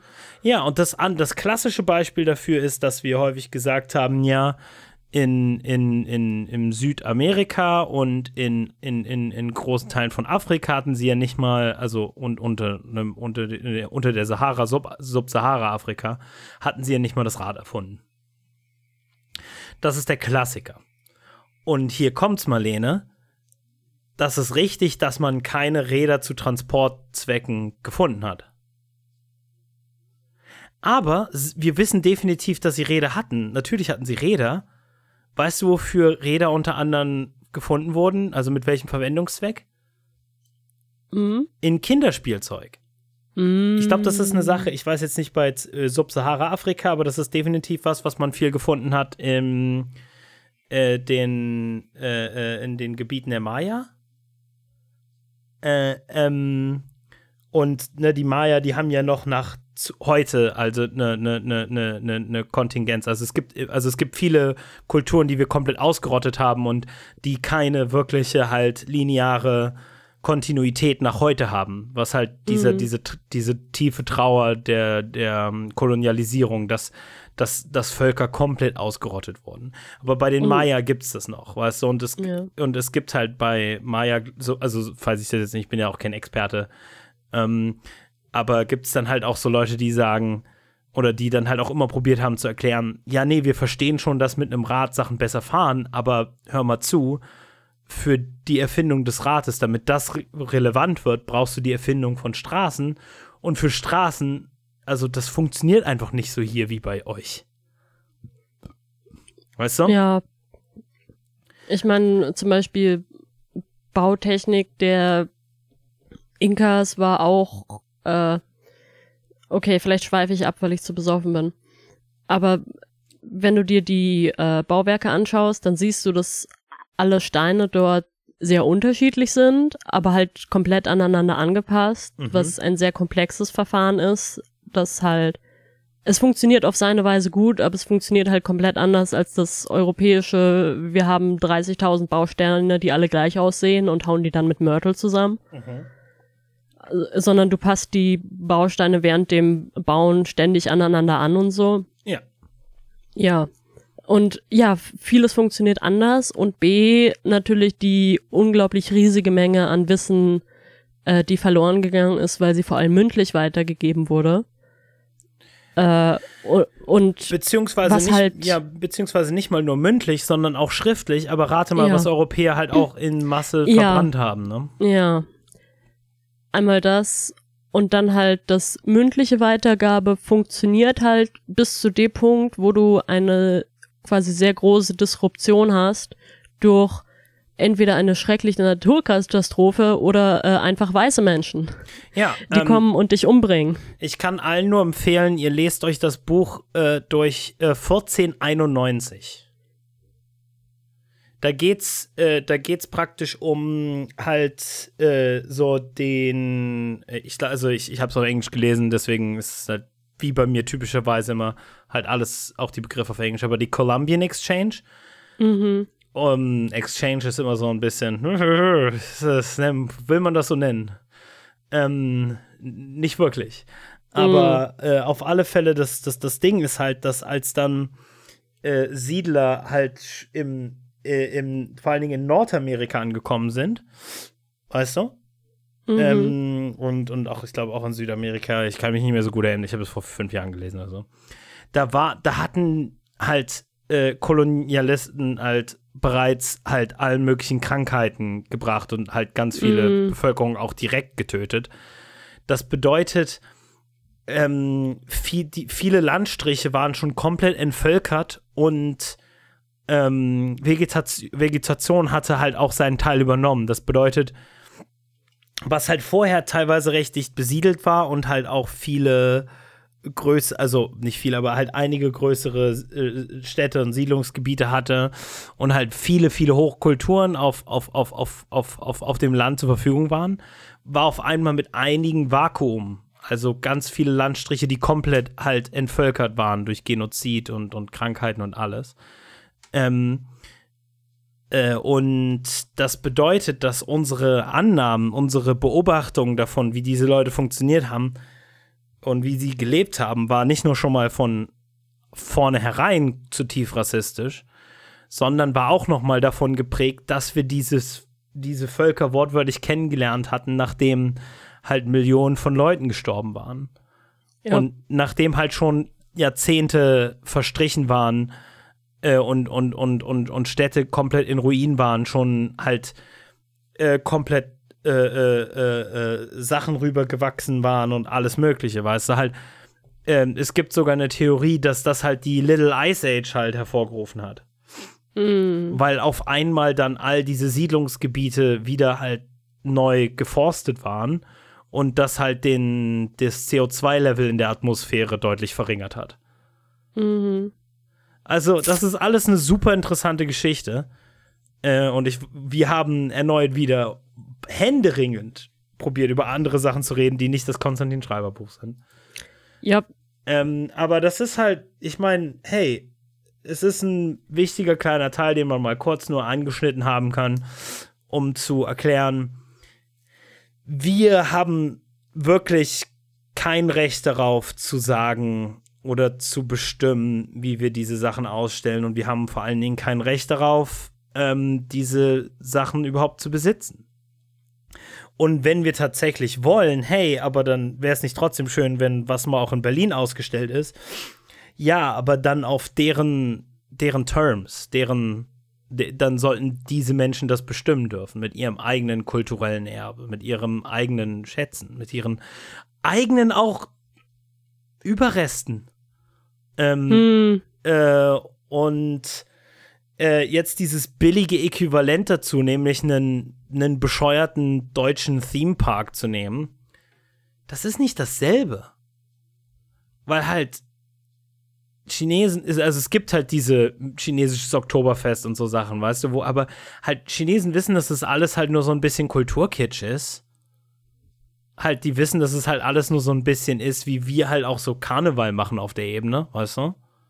Was? Das ist äh, nicht das authentische Oktoberfest, dieser Höhepunkt deutscher Hochkultur. Ja, nee, natürlich, die Leute sind nicht doof, die verstehen das. Das, also zumindest, ne, die allermeisten, wie halt auch in diesem Land auch, weißt du? Halt so, das, das Ding ist halt, dass, dass unsere ganze Art und Weise, Geschichte zu schreiben für halt die meisten Leute auf diesem Planeten, die, also was halt die meisten, die nicht weiß sind, ne, sind, ist, ist so übel rassistisch, dass ja, es ist halt ein vollkommen legitimes Unterfangen wäre, ein Antirassismus-Museum zu machen. Eins, in dem man diese Sachen probiert klarzustellen. Ich Weil- meine, stell dir. Weil, weil, weil Allein- seid, seien wir mal ehrlich, frag mal deinen Vater oder deine Mama, wenn, wenn, ihr, wenn ihr halt deutsche Eltern habt, was die denken, was die technischen Errungenschaften halt von, vom indischen Subkontinent sind. Oder von, von Südamerika oder von, oder von Afrika, Subsahara-Afrika oder vom arabischen Raum und halt, frag die mal. Weißt du, erwähnen die dabei halt, weißt du, halt so kleine, unbedeutende Sachen wie Arithmetik, also halt die Zahl 0, halt Schach, erwähnen die Sachen wie halt komplexe äh, mathematische Erkenntnisse, ähm, äh, Astronomie, also halt te technische, logistische Errungenschaften, die wir uns in Europa hätten nur träumen können. Ähm, nein, nein, werden sie nicht. Und das ist halt, das, das muss nicht sein. Okay, gut, zurück zu dem Buch. Zurück zum Buch leider. Ich, ich wollte nur noch mal kurz anmerken, stell dir vor, wie vielleicht Leute, die ein wenig offener und ehrlicher sind als Konstantin, aber mit ungefähr derselben Weltanschauung reagieren würden, wenn, keine Ahnung, so sämtliche Völkerkundemuseen in Deutschland plötzlich von äh, kongolesischen und namibianischen Museologie-Leuten geleitet werden würden und und keine Ahnung, er macht so diese Gleichsetzung zwischen einem Typen, der aus Deutschland kommt und in Deutschland Dinge einkauft, um Ja. sie in China auszustellen und so Sachen, die aus ihrer ursprünglichen Kultur geraubt wurden, Ja, also um ähm, sie dann ja, in Deutschland auszustellen, wahrscheinlich direkt neben dem Raum, wo sie noch ein paar äh, Kongolesen entführt haben. Ja, er, er, er vergleicht wortwörtlich äh, die Raubschätze von Genozid mit einem Hustler und einem Grinder und denkt, ehrlich, das sieht gleich aus für mich. Was für ein absoluter Idiot. Äh. Aber Achtung. Aber vor allem befindet sich auch die weltberühmte Nofretete seit kurzem in Peking. Myrtles Kuh. Ja, und sollte die Nofretete nicht, wenn sie nicht in Ägypten steht, überall mal stehen? Achtung, Achtung. Myr Myrtle geleitet die Besucher in den Empfangsbereich. Er begrüßt im Namen der Kommunistischen Partei und lobt Chinas Verständnis und Begeisterung für abendländische Kunst. Abendländische Kunst. So wie damals Ostrom das Erbe der Antike erhalten sollte, so wird jetzt China das Erbe Europas erhalten. Die wollen das Erbe Europas nicht. Die, die sind daran nicht interessiert. Sagt er und erzählt dann, wie die Büste. Entschuldigung, aber Konsti, sag mal, bist du irgendwie, hast du Lack gesoffen? Denkst du, die, denkst du, die sind auf unsere geile Kultur aus, die total toll sind? Nein, die finden unsere Kultur ist scheiße und die stinkt und die ist langweilig. Die haben ihre eigene Kultur und Geschichte. Nein, die, die machen Geld mit uns. Darum geht es. Sie entwickeln, sie wenn wir, wenn wir sie beim Aufrechtes, also wenn sie, wenn wir äh, chinesische halt Staatsideologie wirklich auf aufrechtester Ebene betrachten, ohne halt zynisch zu werden, was wir halt natürlich genauso machen können und was halt vernünftig und realistisch ist, ne? Dass es halt auch ein quasi imperialer Staat ist, der nur mit, mit seichteren teilweise Mitteln ähm, als Amerika halt äh, äh, Genozid äh, und, und, und, und, äh, und finanzielle Überlegenheit in der Region nutzt, um sich selbst zu profilieren. Weißt du? Mhm. Äh, ähm, geht es aber trotzdem im Kern hauptsächlich halt so, wenn man es wirklich nur aufrichtig darstellt, halt darum, dass sie äh, produktive und finanzielle Mittel so ansammeln, dass sie halt diesen halt einen, einfach einen ökonomischen Stellenwert haben, den sonst postkoloniale Länder nicht haben. Mhm. Und das ist, was du, die, die, weißt du, diese, Konst, die kann nur in diesen kulturellen Dimensionen denken, weil er denkt, das Geilste, was, weißt du, dass das Kolonialismus, er denkt wortwörtlich, dass Kolonialismus diese geile Zeit waren, wo wir unsere coolen europäischen Werte verteilt haben und alle so waren, uh, Freiheit, Demokratie, mm. Und, ah, was für ein Trottel. Okay, Marlene.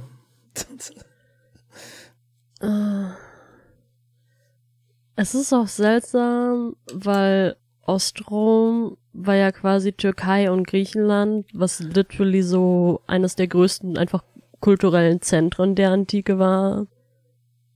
Ja, das ist ungefähr so, als würdest, weißt du, halt. It, es, es würde wortwörtlich mehr Sinn machen, wenn ihr sagen würde, Europa wird das neue Oströmische Reich für Amerikas ja. Untergang. Weißt du, halt, das macht mehr Sinn als und es ist. Es ist so, oh, damals das, das tolle römische Reich, das waren ja wir Europäer, aber dann sind wir ja untergegangen. Aber zum Glück haben die, die Türken das für uns aufbewahrt. What? ja, genau. So lief das Konsti. Und dann kamen die Osmanen und wollten das böse, böse kaputt machen, aber ähm, dann haben wir sie aufgehalten. Und ach, das ist halt wortwörtlich einfach so eine Babys imperialistische Betrachtungsweise von, von, von Geschichte. Halt, du bist so ein voll der. Mörtel, zurück zum Buch. Vielleicht schaffen wir sogar dieses Kapitel noch. äh, bla bla bla, sagt er und erzählt dann, wie die Büste der altägyptischen Königin von Berlin nach China gekommen ist. Und das wie ist, ist sie nach Berlin gekommen? das ist irrelevant. Ah, okay. Weil da war sie ja schon. Also Consti hat sie dort gesehen, also gehört sie da offensichtlich hin. ähm, das ist eine verrückte Geschichte. Die bezaubernde Nofretete hat einen komplizierten Umweg über ihre ursprüngliche Heimat genommen, aber glauben Sie mir, hier geht es ihr besser. Er lacht laut auf. Saba fühlt sich fehl am Platz. Alles hier widerstrebt ihr, dieser Mörtel und seine devote Haltung gegenüber der chinesischen Weltanschauung. Die Denn das ist das eigentliche Problem. Die chinesische Weltanschauung. Ja. Das ist das eigentliche Problem, dass weiße Leute so sind, ja, okay, vielleicht hast du auch mal recht.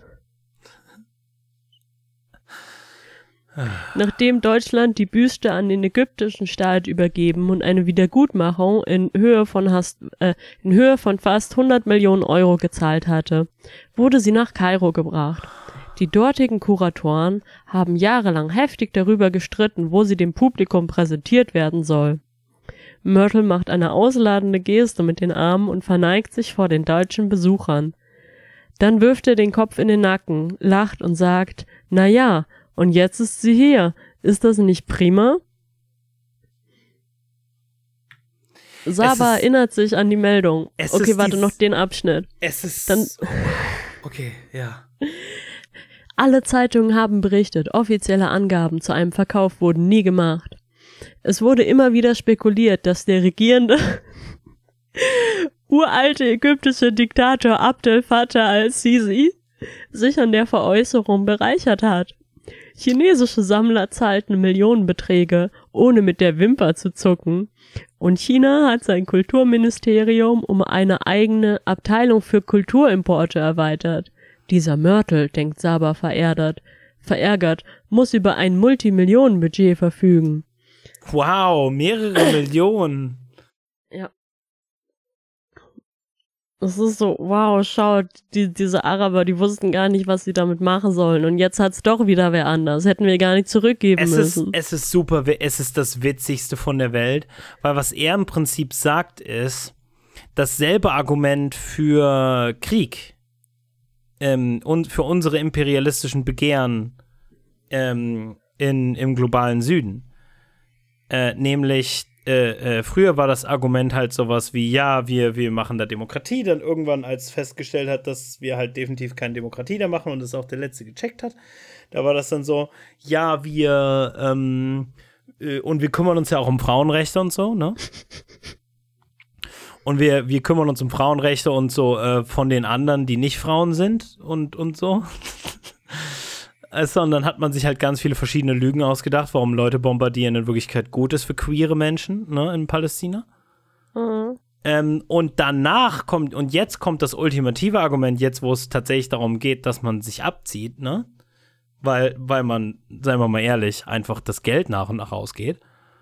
Ähm, jetzt kommen die klassischen Argumente für Imperialismus von, wenn wir es nicht machen, machen es die anderen. Ja. Und das ist ein Argument für Imperialismus, was auch so alt ist, fast wie der Imperialismus selbst. Weißt du? Wenn ja. wir nicht, wenn wir nicht das Geld aus diesem einen Teil von Nordamerika rausschöpfen, äh, oder ne, sagen wir vor allen Dingen Südamerika, ne? Ähm, dann machen das die anderen. Dann, weißt du, wenn, wenn wir, die Holländer, jetzt nicht diese Insel besitzen und halt dort Sklavenarbeit äh, äh, machen für Zucker, keine Ahnung, Fabriken. Dann übernehmen das die Spanier demnächst. Und er, er nimmt jetzt dieses Argument und bezieht das auf Museen. Hm. Es ist, ist das exakt gleiche Argument, ne? Wenn wir, wenn wir nicht den Kunstschatz rauben, dann machen das die Chinesen. Und außerdem Ja. noch mal zusätzlich mit dem rassistischen Element von, die werden ja über ihre eigene Geschichte gar nicht zu schätzen wissen. Die werden das ja nur für Drogen ausgeben. Weißt du, Ja. also, Und es ist, es ist auch so toll, weil erstens hat es nicht mal mehr geschafft, sich einen neuen Namen für den Herrscher von Ägypten auszudenken. nee, ist immer noch derselbe. Ja, er ist nur alt. Zweitens, oh, dieser Diktator in Ägypten, der hat ja nichts mit uns zu tun. Weil diese Diktatur in Ägypten, die, es ist ja nicht so, als würden wir die gar nicht offiziell Diktatur nennen, äh, damit wir ihnen noch jedes Jahr Milliarden in Militärhilfe überweisen können. Ja, Nee, aber, aber, never. aber, aber, aber, was ist mit dem Diktator davor? Hm? Hast du darüber schon mal gedacht? Ja, der, der war auch nicht, also der hatte nichts mit uns zu tun. Nee, nicht Never. mehr im letzten Jahr. da hatten wir uns eiskalt von, da wurde er gecancelt. Und wir haben all, alle Alben, die wir von ihm früher gekauft haben, verbrannt auf Instagram. Ja. Genau. All diese bösen Diktatoren, die einfach, weißt du, das ist einfach so ein kulturelles Ding, weil die sind Demokratie nicht gewöhnt. Und da kann man denen sowas auch nicht zurückgeben, weil die könnten das ja nicht. Also ich meine, die, die Leute vielleicht schon, aber die bösen Diktatoren, die mit uns nichts zu tun haben, Ja, die, die ja. würden das ja ausnutzen. Ja, und nur für Drogen ausgeben. Ja. Ähm. Oh ja. Mit Verlauf, Herr Professor Mit Mörtel. Verlauf. es war ein langer Tag, Motherfucker okay. Verlauf. Jan Mit ändert die, Verlaub. Jan ändert die, den, den, den Episodentitel in alle drei Worte, die Marlene in dieser Folge äh, lustig falsch gesagt hat. Weißt du was, Pauli? Weißt du was, Jan? Ich, ich ziehe das jetzt durch, bis wir das Ende des Kapitels erreicht haben und das habt ihr jetzt davon. Und ich hab den Hugo vielleicht bald alle, aber danach gibt's noch ein Sex on the Beach im Kühlschrank und ihr könnt mich nicht davon abhalten. Ich wollte dich nicht davon abhalten. Ich hole mir jetzt noch ein Bier, kurz bevor wir das letzte Ende erreicht haben. Ha, my sweet summer child. Weißt du, die Sache ist, ähm, weil echte Münchner würden ja gar nicht sagen, dass ich Münchner bin, weil äh, meine Eltern nicht aus München kommen. Und Ernsthaft? du bist nur ein, du bist nur ein echter, echter Münchner, wenn äh, schon deine Urgroßeltern äh, bayerische Cousins waren. Das ist so witzig, weil halt Berlin ist schon eitel und scheiße. Aber in Berlin darfst du schon Berliner sein, wenn du da wenigstens zehn Jahre warst. Ja, nee. Und ich dachte mir immer, das ist ekelhaft. Oh, oh my sweet summer child. Du hast, du warst nie lange genug in München, um den, das wahre Ausmaß der bayerischen Überheblichkeit zu spüren. Ich möchte halt auch nicht, weil die paar Nee. Interaktionen, die ich mit echt, echten Bayern hatte, waren halt so, ähm, die haben mich behandelt wie ein, halt ganz höflich, aber wie ein Stück Scheiße, so halt. Und haben so getan, als wäre ich das dümmste Stück Kacke aller Zeiten, weil ich halt klinge wie ein Ossi. Ich meine, ich, ich habe dir die Geschichte ja erzählt von Linda und dass der ihr Lehrer in der Grundschule all den Kindern, deren Familien schon seit acht Generationen im Dorf waren, immer vor den Prüfungen die Antworten gesagt hat. Und Linda und den anderen Kindern, die zugezogen äh, waren, halt nicht. Geil. King Ja. Shit. King Shit. Ja. Also, endlich weiter. Mit Verlaub, B. Herr Professor Mörtel, warum verkaufen Sie sich an die Chinesen? Haben Sie denn kein Gewissen? fragt einer der deutschen Wirtschaftsvertreter. Ja. Ah, das, ist, das ist toll, weil all das, was er als Witz meint, ist halt, ah, aber all das, was er nicht als Witz meint, ist ein faszinierender Einblick in, In halt insgesamt die deutsche Psyche. Also, ja, ja. The German so- Ide the German Ideology. Ich weiß nicht, ob ich je wieder irgendwas über Konsti glaube. Ich glaube, er wurde einfach so aus einer ARD-ZDF-Fabrik so herangezüchtet als zukünftiger Tagesschausprecher. Er ist halt wie so ein Agent 47, aber für ja. deutschen Journalismus. er wurde zu der perfekten Cancel-Maschine herangetrainiert. Schauen Sie, äh, ich sehe das so, antwortet Professor Mörtel ruhig. Mhm. Die beiden großen Reiche der europäischen Antike, das griechische und das römische, mhm. brachten einst unglaublich wichtige Gelehrte hervor. Homer, Cicero, äh, Entschuldigung, Cicero, Seneca. Entschuldigung, im korrekten Latein wird das C immer wie ein K ausgesprochen. Sie schufen Werke von ewiger Größe. Denken Sie an die Episteln von Horaz und Ovid oder an Ciceros De Republica, ein Standardwerk, in dem der Autor bereits vor mehr als 2000 Jahren über die Prinzipien für den perfekten Staat nachdachte. Äh, kleiner Exkurs, und das ist auch nirgendwo außerhalb von Europa passiert. Nein, äh, googelt niemals den Namen Ashoka und was er gemacht hat. Oh ja, ja, so. ähm, das ist noch eine andere Sache, die ich vorhin nicht erwähnt habe, weil es ja. ging nur, also nur ganz kurz, nur ein, zwei Sätze. Ja. Weil es selbst dann, wenn halt auch so, ich, ich sag mal in Anführungsstrichen, aufgeklärte Europäer so sagen, ja, aber guck mal, das waren doch viele technische Errungenschaften und das ist nicht linear und so Dasselbe gilt halt natürlich auch für philosophische, geistwissenschaftliche Erkenntnisse. Halt, diese mhm. Leute waren auch nicht grausamer als wir. Und in vielen Fällen halt deutlich weniger grausam, weil eine Sache spricht für sie, sie sind nicht halt in ein Boot gestiegen und haben mit Kanonen auf Leute geschossen. Also nicht zumindest so dominant wie Europäer. Mm, Kanonen auch bekannt als äh, Canceln im 17. Jahrhundert. Ganz richtig. Und dann danach redet nie wieder jemand über deine Kultur. Bam. ähm, aber wie ich schon sagte, als Westrom Dote, Dote, drohte in Dekadenz unterzugehen. und Europa unaufhaltsam auf das düsterste Mittelalter zusteuerte. Düster noch als die anderen Mittelalter. und es ist halt so, weißt du, für jemanden, der über deutsche Kultur redet und dabei nicht mal kurz drüber nachdenkt, dass es Rom nie so wirklich nach Deutschland geschafft hat. Nicht in den Teil, der zählt. Ost, Ost, Ostdeutschland, Ost, Ost, Ost. Und Europa unaufhaltsam auf das düsterste Mittelalter zusteuerte, war es Ostrom, Konstantinopel, das die Schönheit und die Weisheit der Antike übernahm.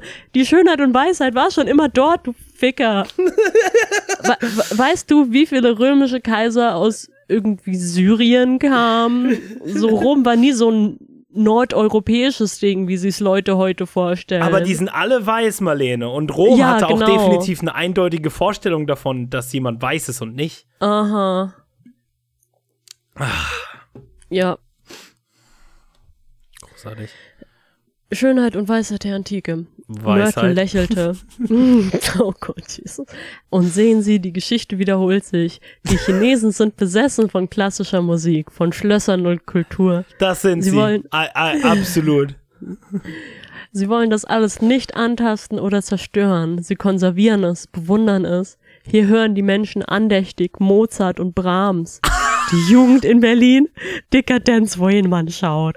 Selbstaufgabe und Verfall. In 200 Jahren wird das kulturelle Vermächtnis des Westens hier lebendig sein, wenn in Europa alles vergangen ist. Und vielleicht kehrt es eines fernen Tages wieder zurück in die alte Welt. Wenn das Chaos der Gegenwart überwunden ist und sich wieder Ordnung einstellt. Davon bin ich überzeugt. Es ist so witzig. Weißt du halt, das ist ein so viel düsteres, nihilistischeres Bild auf die aktuelle Lage als die meisten halt 21-jährigen Kommunisten auf Twitter.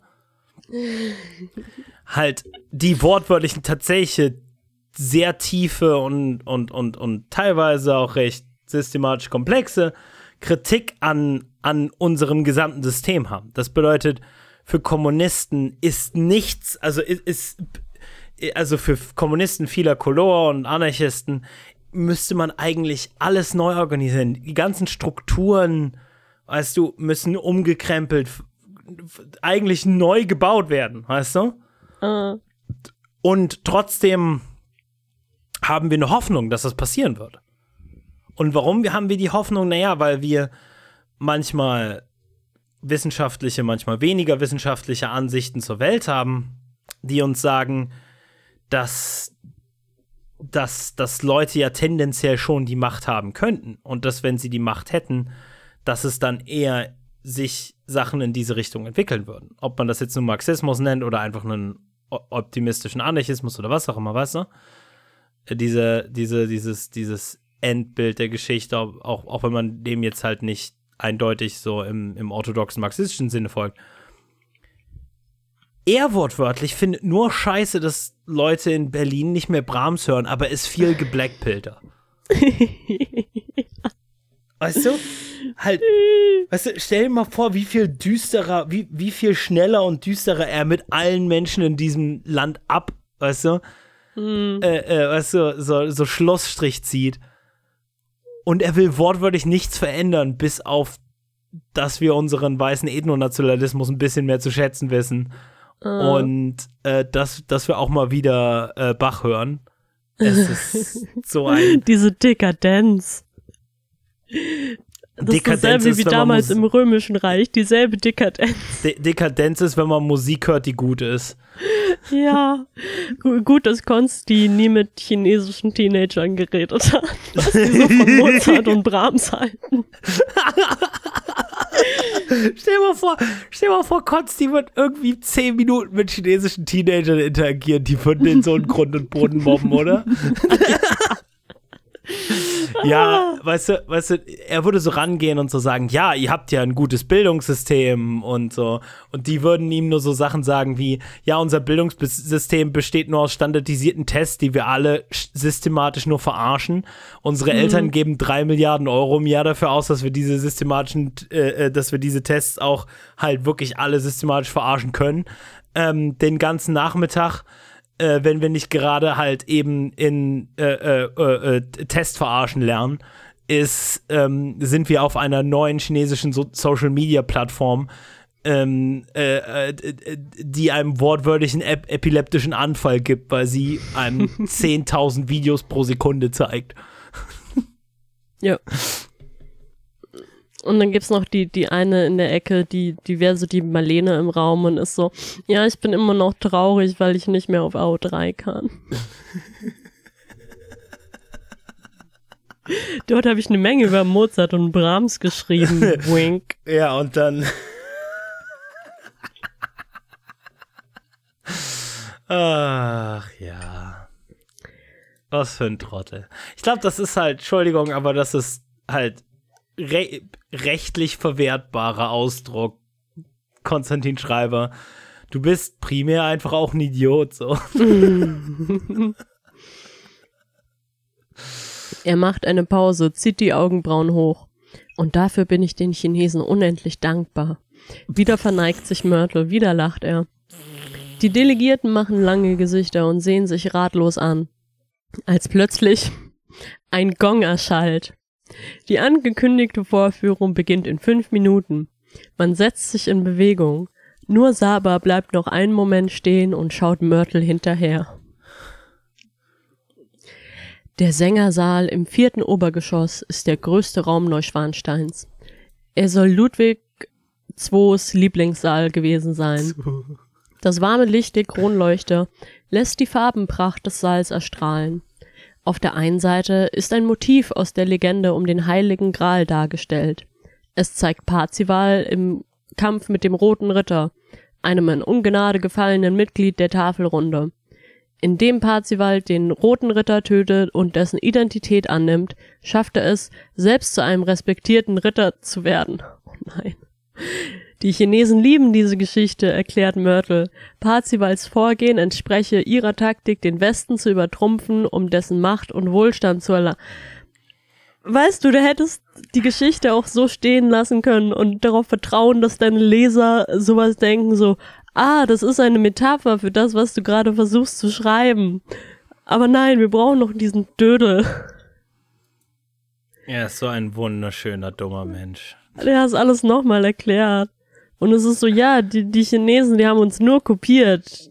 die haben nie irgendetwas selbst gemacht. Also Nee, nee, nee, nicht, nee, dass sie irgendwie viel mehr Geld in Unis und Forschung stecken als wir und deswegen vielleicht gerade eine Menge technischen Dingen ziemlich gut sind. Oder halt denselben kapitalistischen Drecksscheiß machen, wie alle Ja. anderen auch. Oder das. Halt aber, aber einfach mehr tatsächlich, ähm, wie zum Beispiel bei so Firmen wie Huawei, Mhm. ähm, halt einfach von ihren Einnahmen direkt wieder in Development stecken, weil sie die Longcon spielen. Weil sie ganz genau Ja. wissen, dass sie, dass das China von Anfang an hätte nicht halt in dem kurzfristigen Gewinn gegen den halt gegen westliche Unternehmen ko äh, äh, konkurrieren können. Und das ist, wie gesagt, dieses, dass auch ich dann sage, China im Allgemeinen ist lächerlich, weil China halt keine Einheit, also kein, keine reine Einheit ist, so wie wir uns das auf rassistische Art und Weise im Westen vorstellen.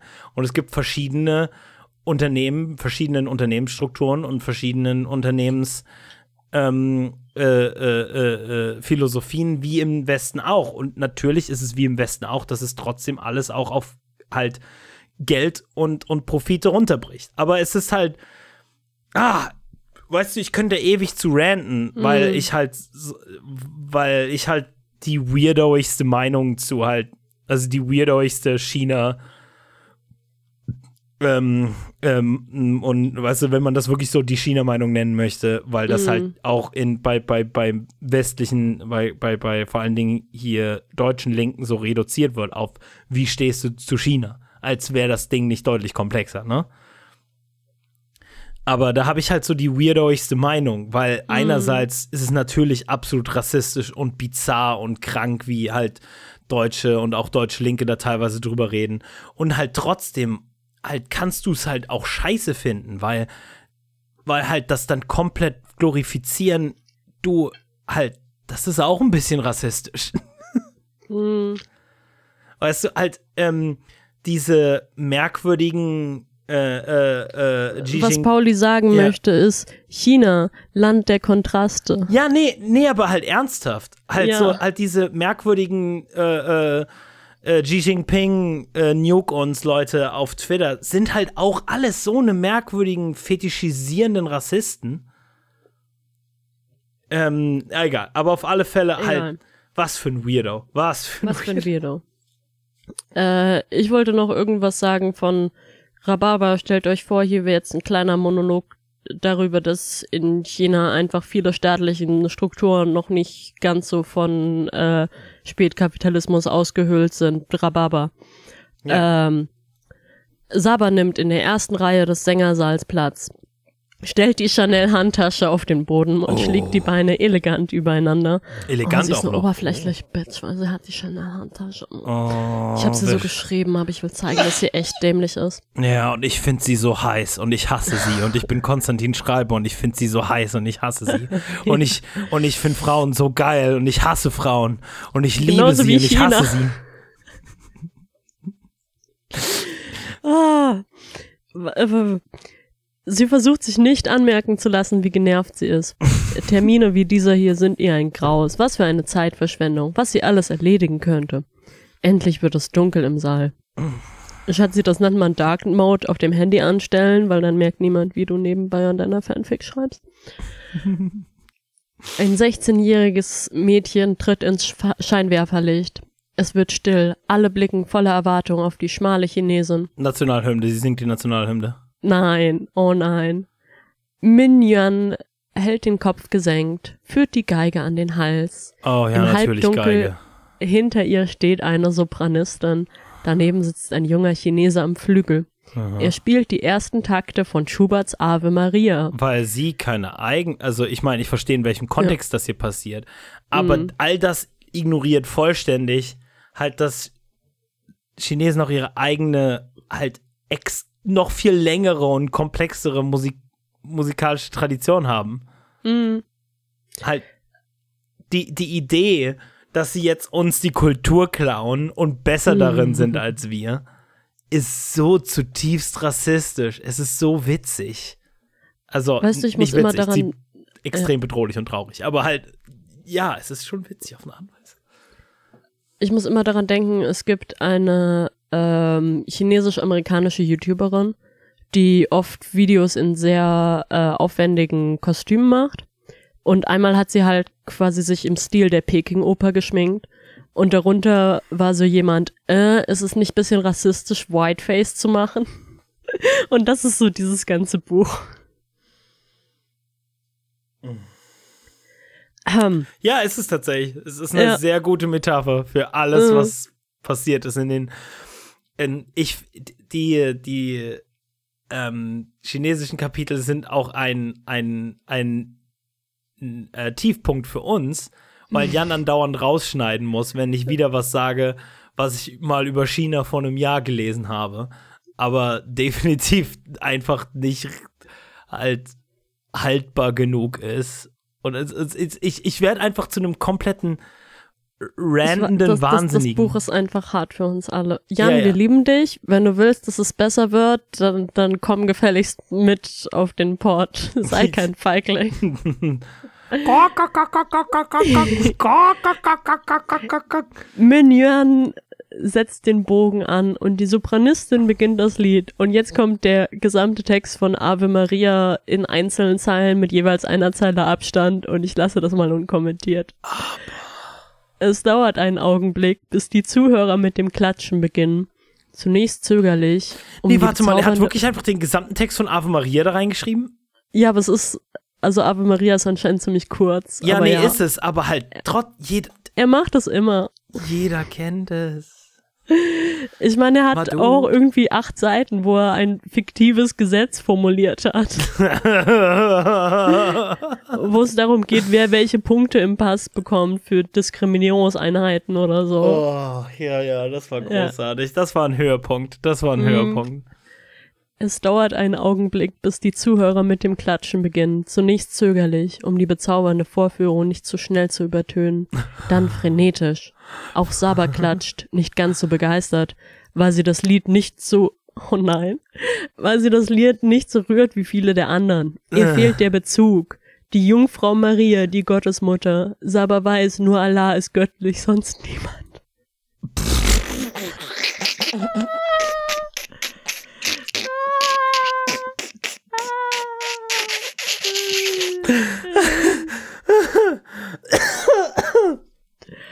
ja, weil die, weil die Jungfrau Maria ja überhaupt auch keinen Stellenwert innerhalb des äh, äh, ist, weißt du, halt muslimischen also Glaubens. ganz anders davon. Du kannst irgendwie nichts rühren finden, was nicht zu 380 Prozent jetzt gerade dem entspricht, was dein Autor denkt, was du magst. Ja, natürlich, das ist natürlich das viel Schlimmere, aber das andere ist halt, ja, dass das ja. halt. Wie kannst du Arabisch sprechen und einfach so wenig wissen? Oder davon ausgehen, dass deine Leser so wenig wissen? Ich bin ernsthaft, ich haben wir schon tatsächlich in Erfahrung gebracht, ob er wirklich gut Arabisch sprechen kann oder ob der das nur phonetisch alles nachbaut. Ich weiß, also ich habe Videos von ihm gesehen, wie er Arabisch spricht. Und es sieht so aus, als würde er flüssig Arabisch sprechen, aber wer weiß, was heutzutage mit Videotechnologie möglich ist. Wir sind Konstantin Schreiber Truther. ja. Mein, mein drittes Auge, endlich ist es wieder da. Wir haben es alle vermisst. Hallo, drittes Auge von Marlene. Die Kanzlerin hingegen ist vollkommen hingerissen. Sie steht auf und geht auf die junge Chinesin zu. Ich bewundere Deutschland sehr. Die Dichter und Denker, sagt Minyan. Sie Absolut, spricht hervorragend ja. Deutsch. Und China hat nicht seine eigenen Dichter und Denker gehabt. China bekannt dafür, dass es keine Dichter und Denker hatte. Never ever. Kaum mhm. Denker, nur sehr wenig Dichter. Ironie, Ironie, Ironie. Ähm, Du kannst doch eine Kultur mögen, ohne zu sagen, dass sie deiner eigenen überlegen ist. Just saying. Du kannst zum Beispiel, oh, oh ja, ich mag diese persischen Miniaturen, sie sehen echt cool aus. Und nicht so, ja, alles, was wir je gemacht haben, ist Dreck.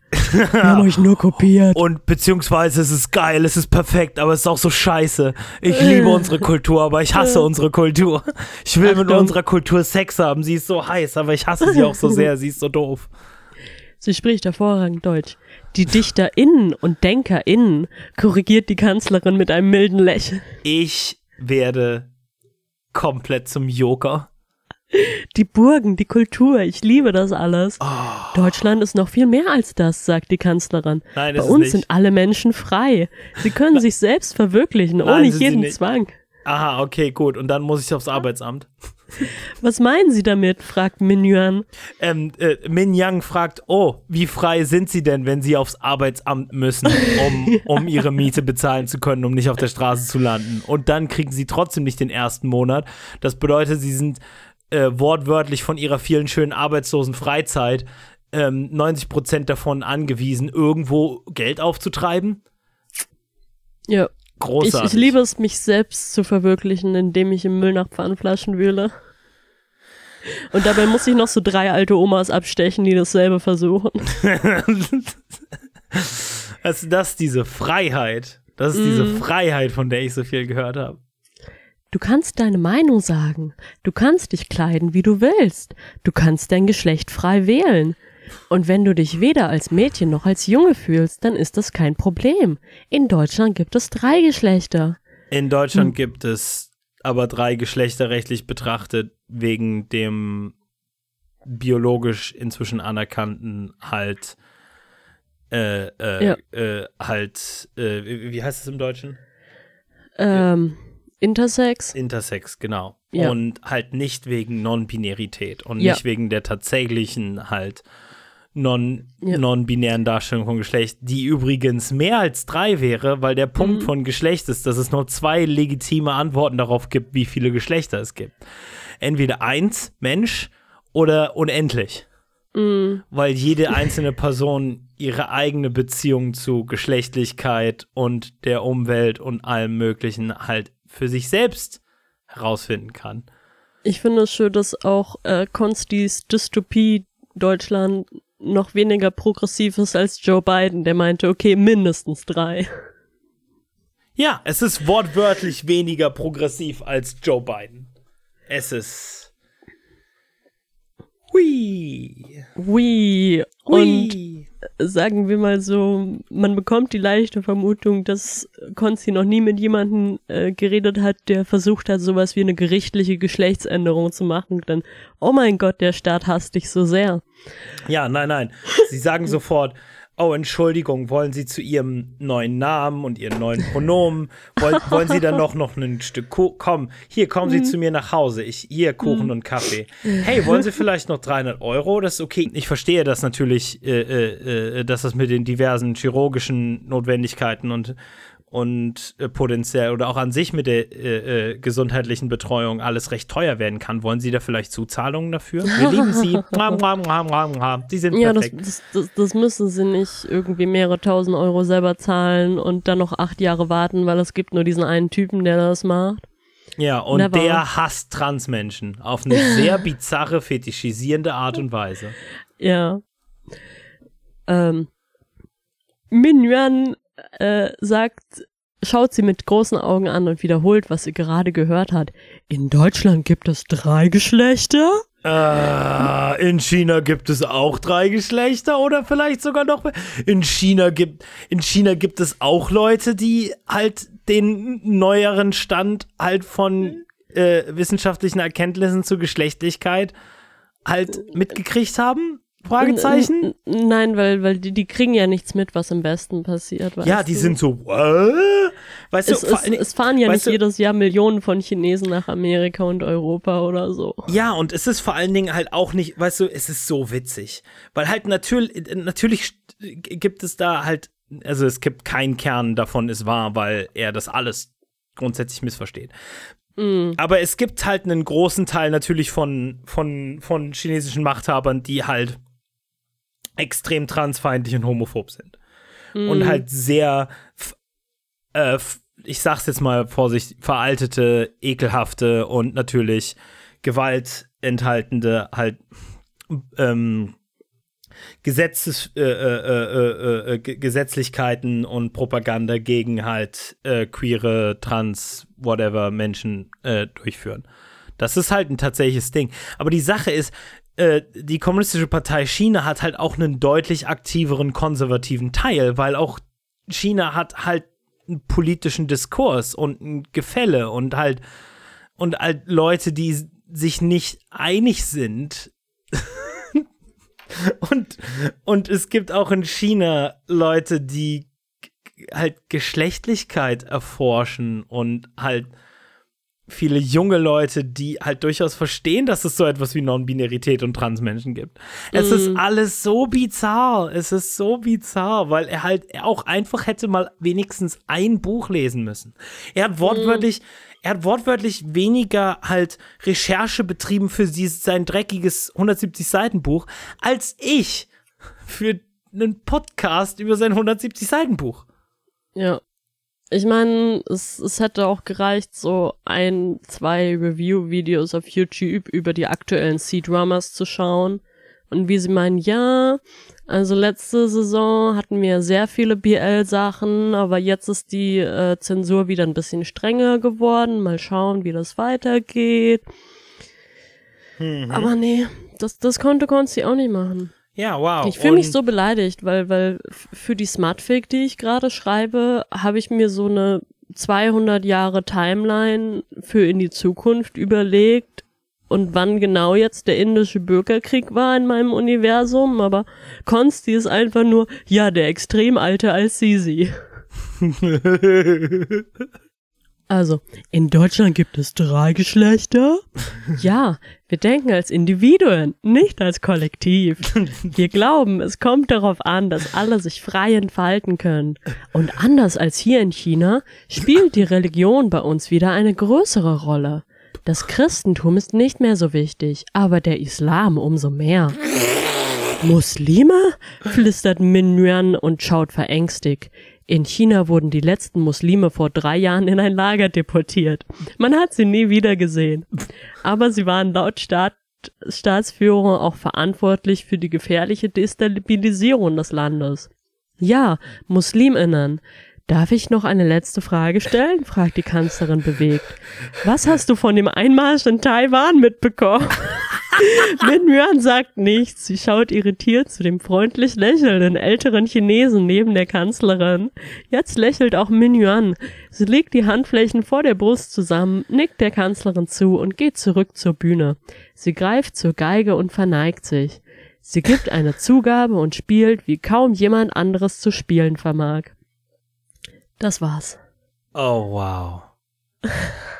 Oh wow. Oh, ich bin so tot hinten dran.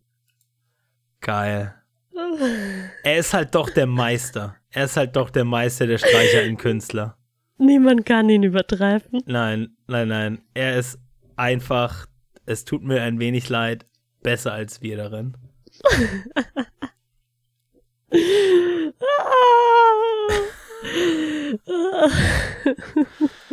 Ich glaube, ich habe 70 Prozent meiner Leber getötet. oh, yeah, baby. Yeah. Yeah, baby. Ja. Ja, MuslimInnen. Aber keine Angst, die sind alle im Lager.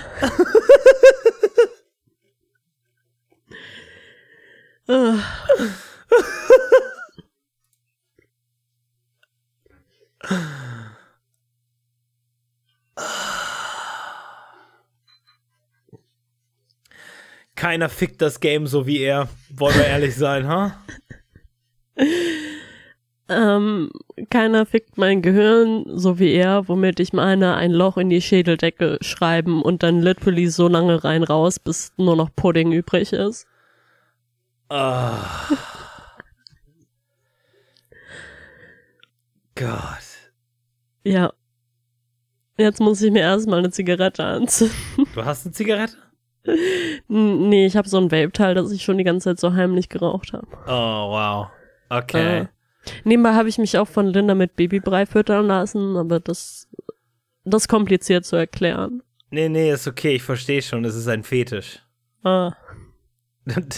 Marlene, war, du warst gerade nur so im Kopf. Ah, dann versteht er es ja doch. Mir ist es einfach der, wo du so, so teilweise pürierten Kaiserschmarrn hast und der ist echt geil. Entsch unabhängig davon, ich Nein, bin auf Twitter rosa nein. unterstrich. Nein, nein, nein. Wir,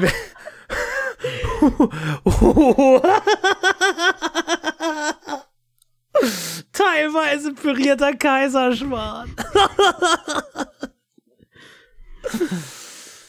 ah, ähm, mein Name war Paul. Ihr findet mich auf Twitter unter hat unterstrich recht teilweise pürierter Kaiserschmarrn. Ah. Ich hatte sicher auch mal einen Namen, aber auf Twitter bin ich rosa unterstrich Pinguin. Ach, Marlene. Ah, es gibt, glaube ich, kaum eine Sache, die uns zu besseren Freunden hat werden lassen als Konstantin Schreiber. Ja, wir, wir müssen ihm einen Dankesbrief schreiben. Ja, irgendwann, irgendwann während, wenn wir gegenseitig Trauzeugen sind oder irgendwie sowas, ähm, äh, werden wir ihn einladen. Und er wird uns weiter ignorieren, wie meine bisherigen Twitter-Nachrichten auch. wir werden, wir werden in, in hübschen kleinen Reihenhäusern nebeneinander alt werden äh, und gegenseitig unsere Kinder vom, vom Fußballtraining abholen. Und das alles wegen Konsti. Konsti, wir lieben dich. Werd niemals anders. Never change, dude.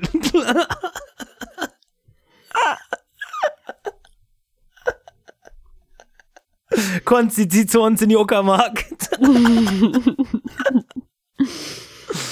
oh. Ah, Marlene. Wollen wir uns verabschieden Ja. von den dummen Schweinchen, die nicht wissen, wie viel großartige Unterhaltung sie hier gratis bekommen? Äh, ich meine von unseren treuen Fans. Genau. Wir lieben euch. Äh, wo ein Nee, es tut mir leid, chinesische Nation, sei Tien.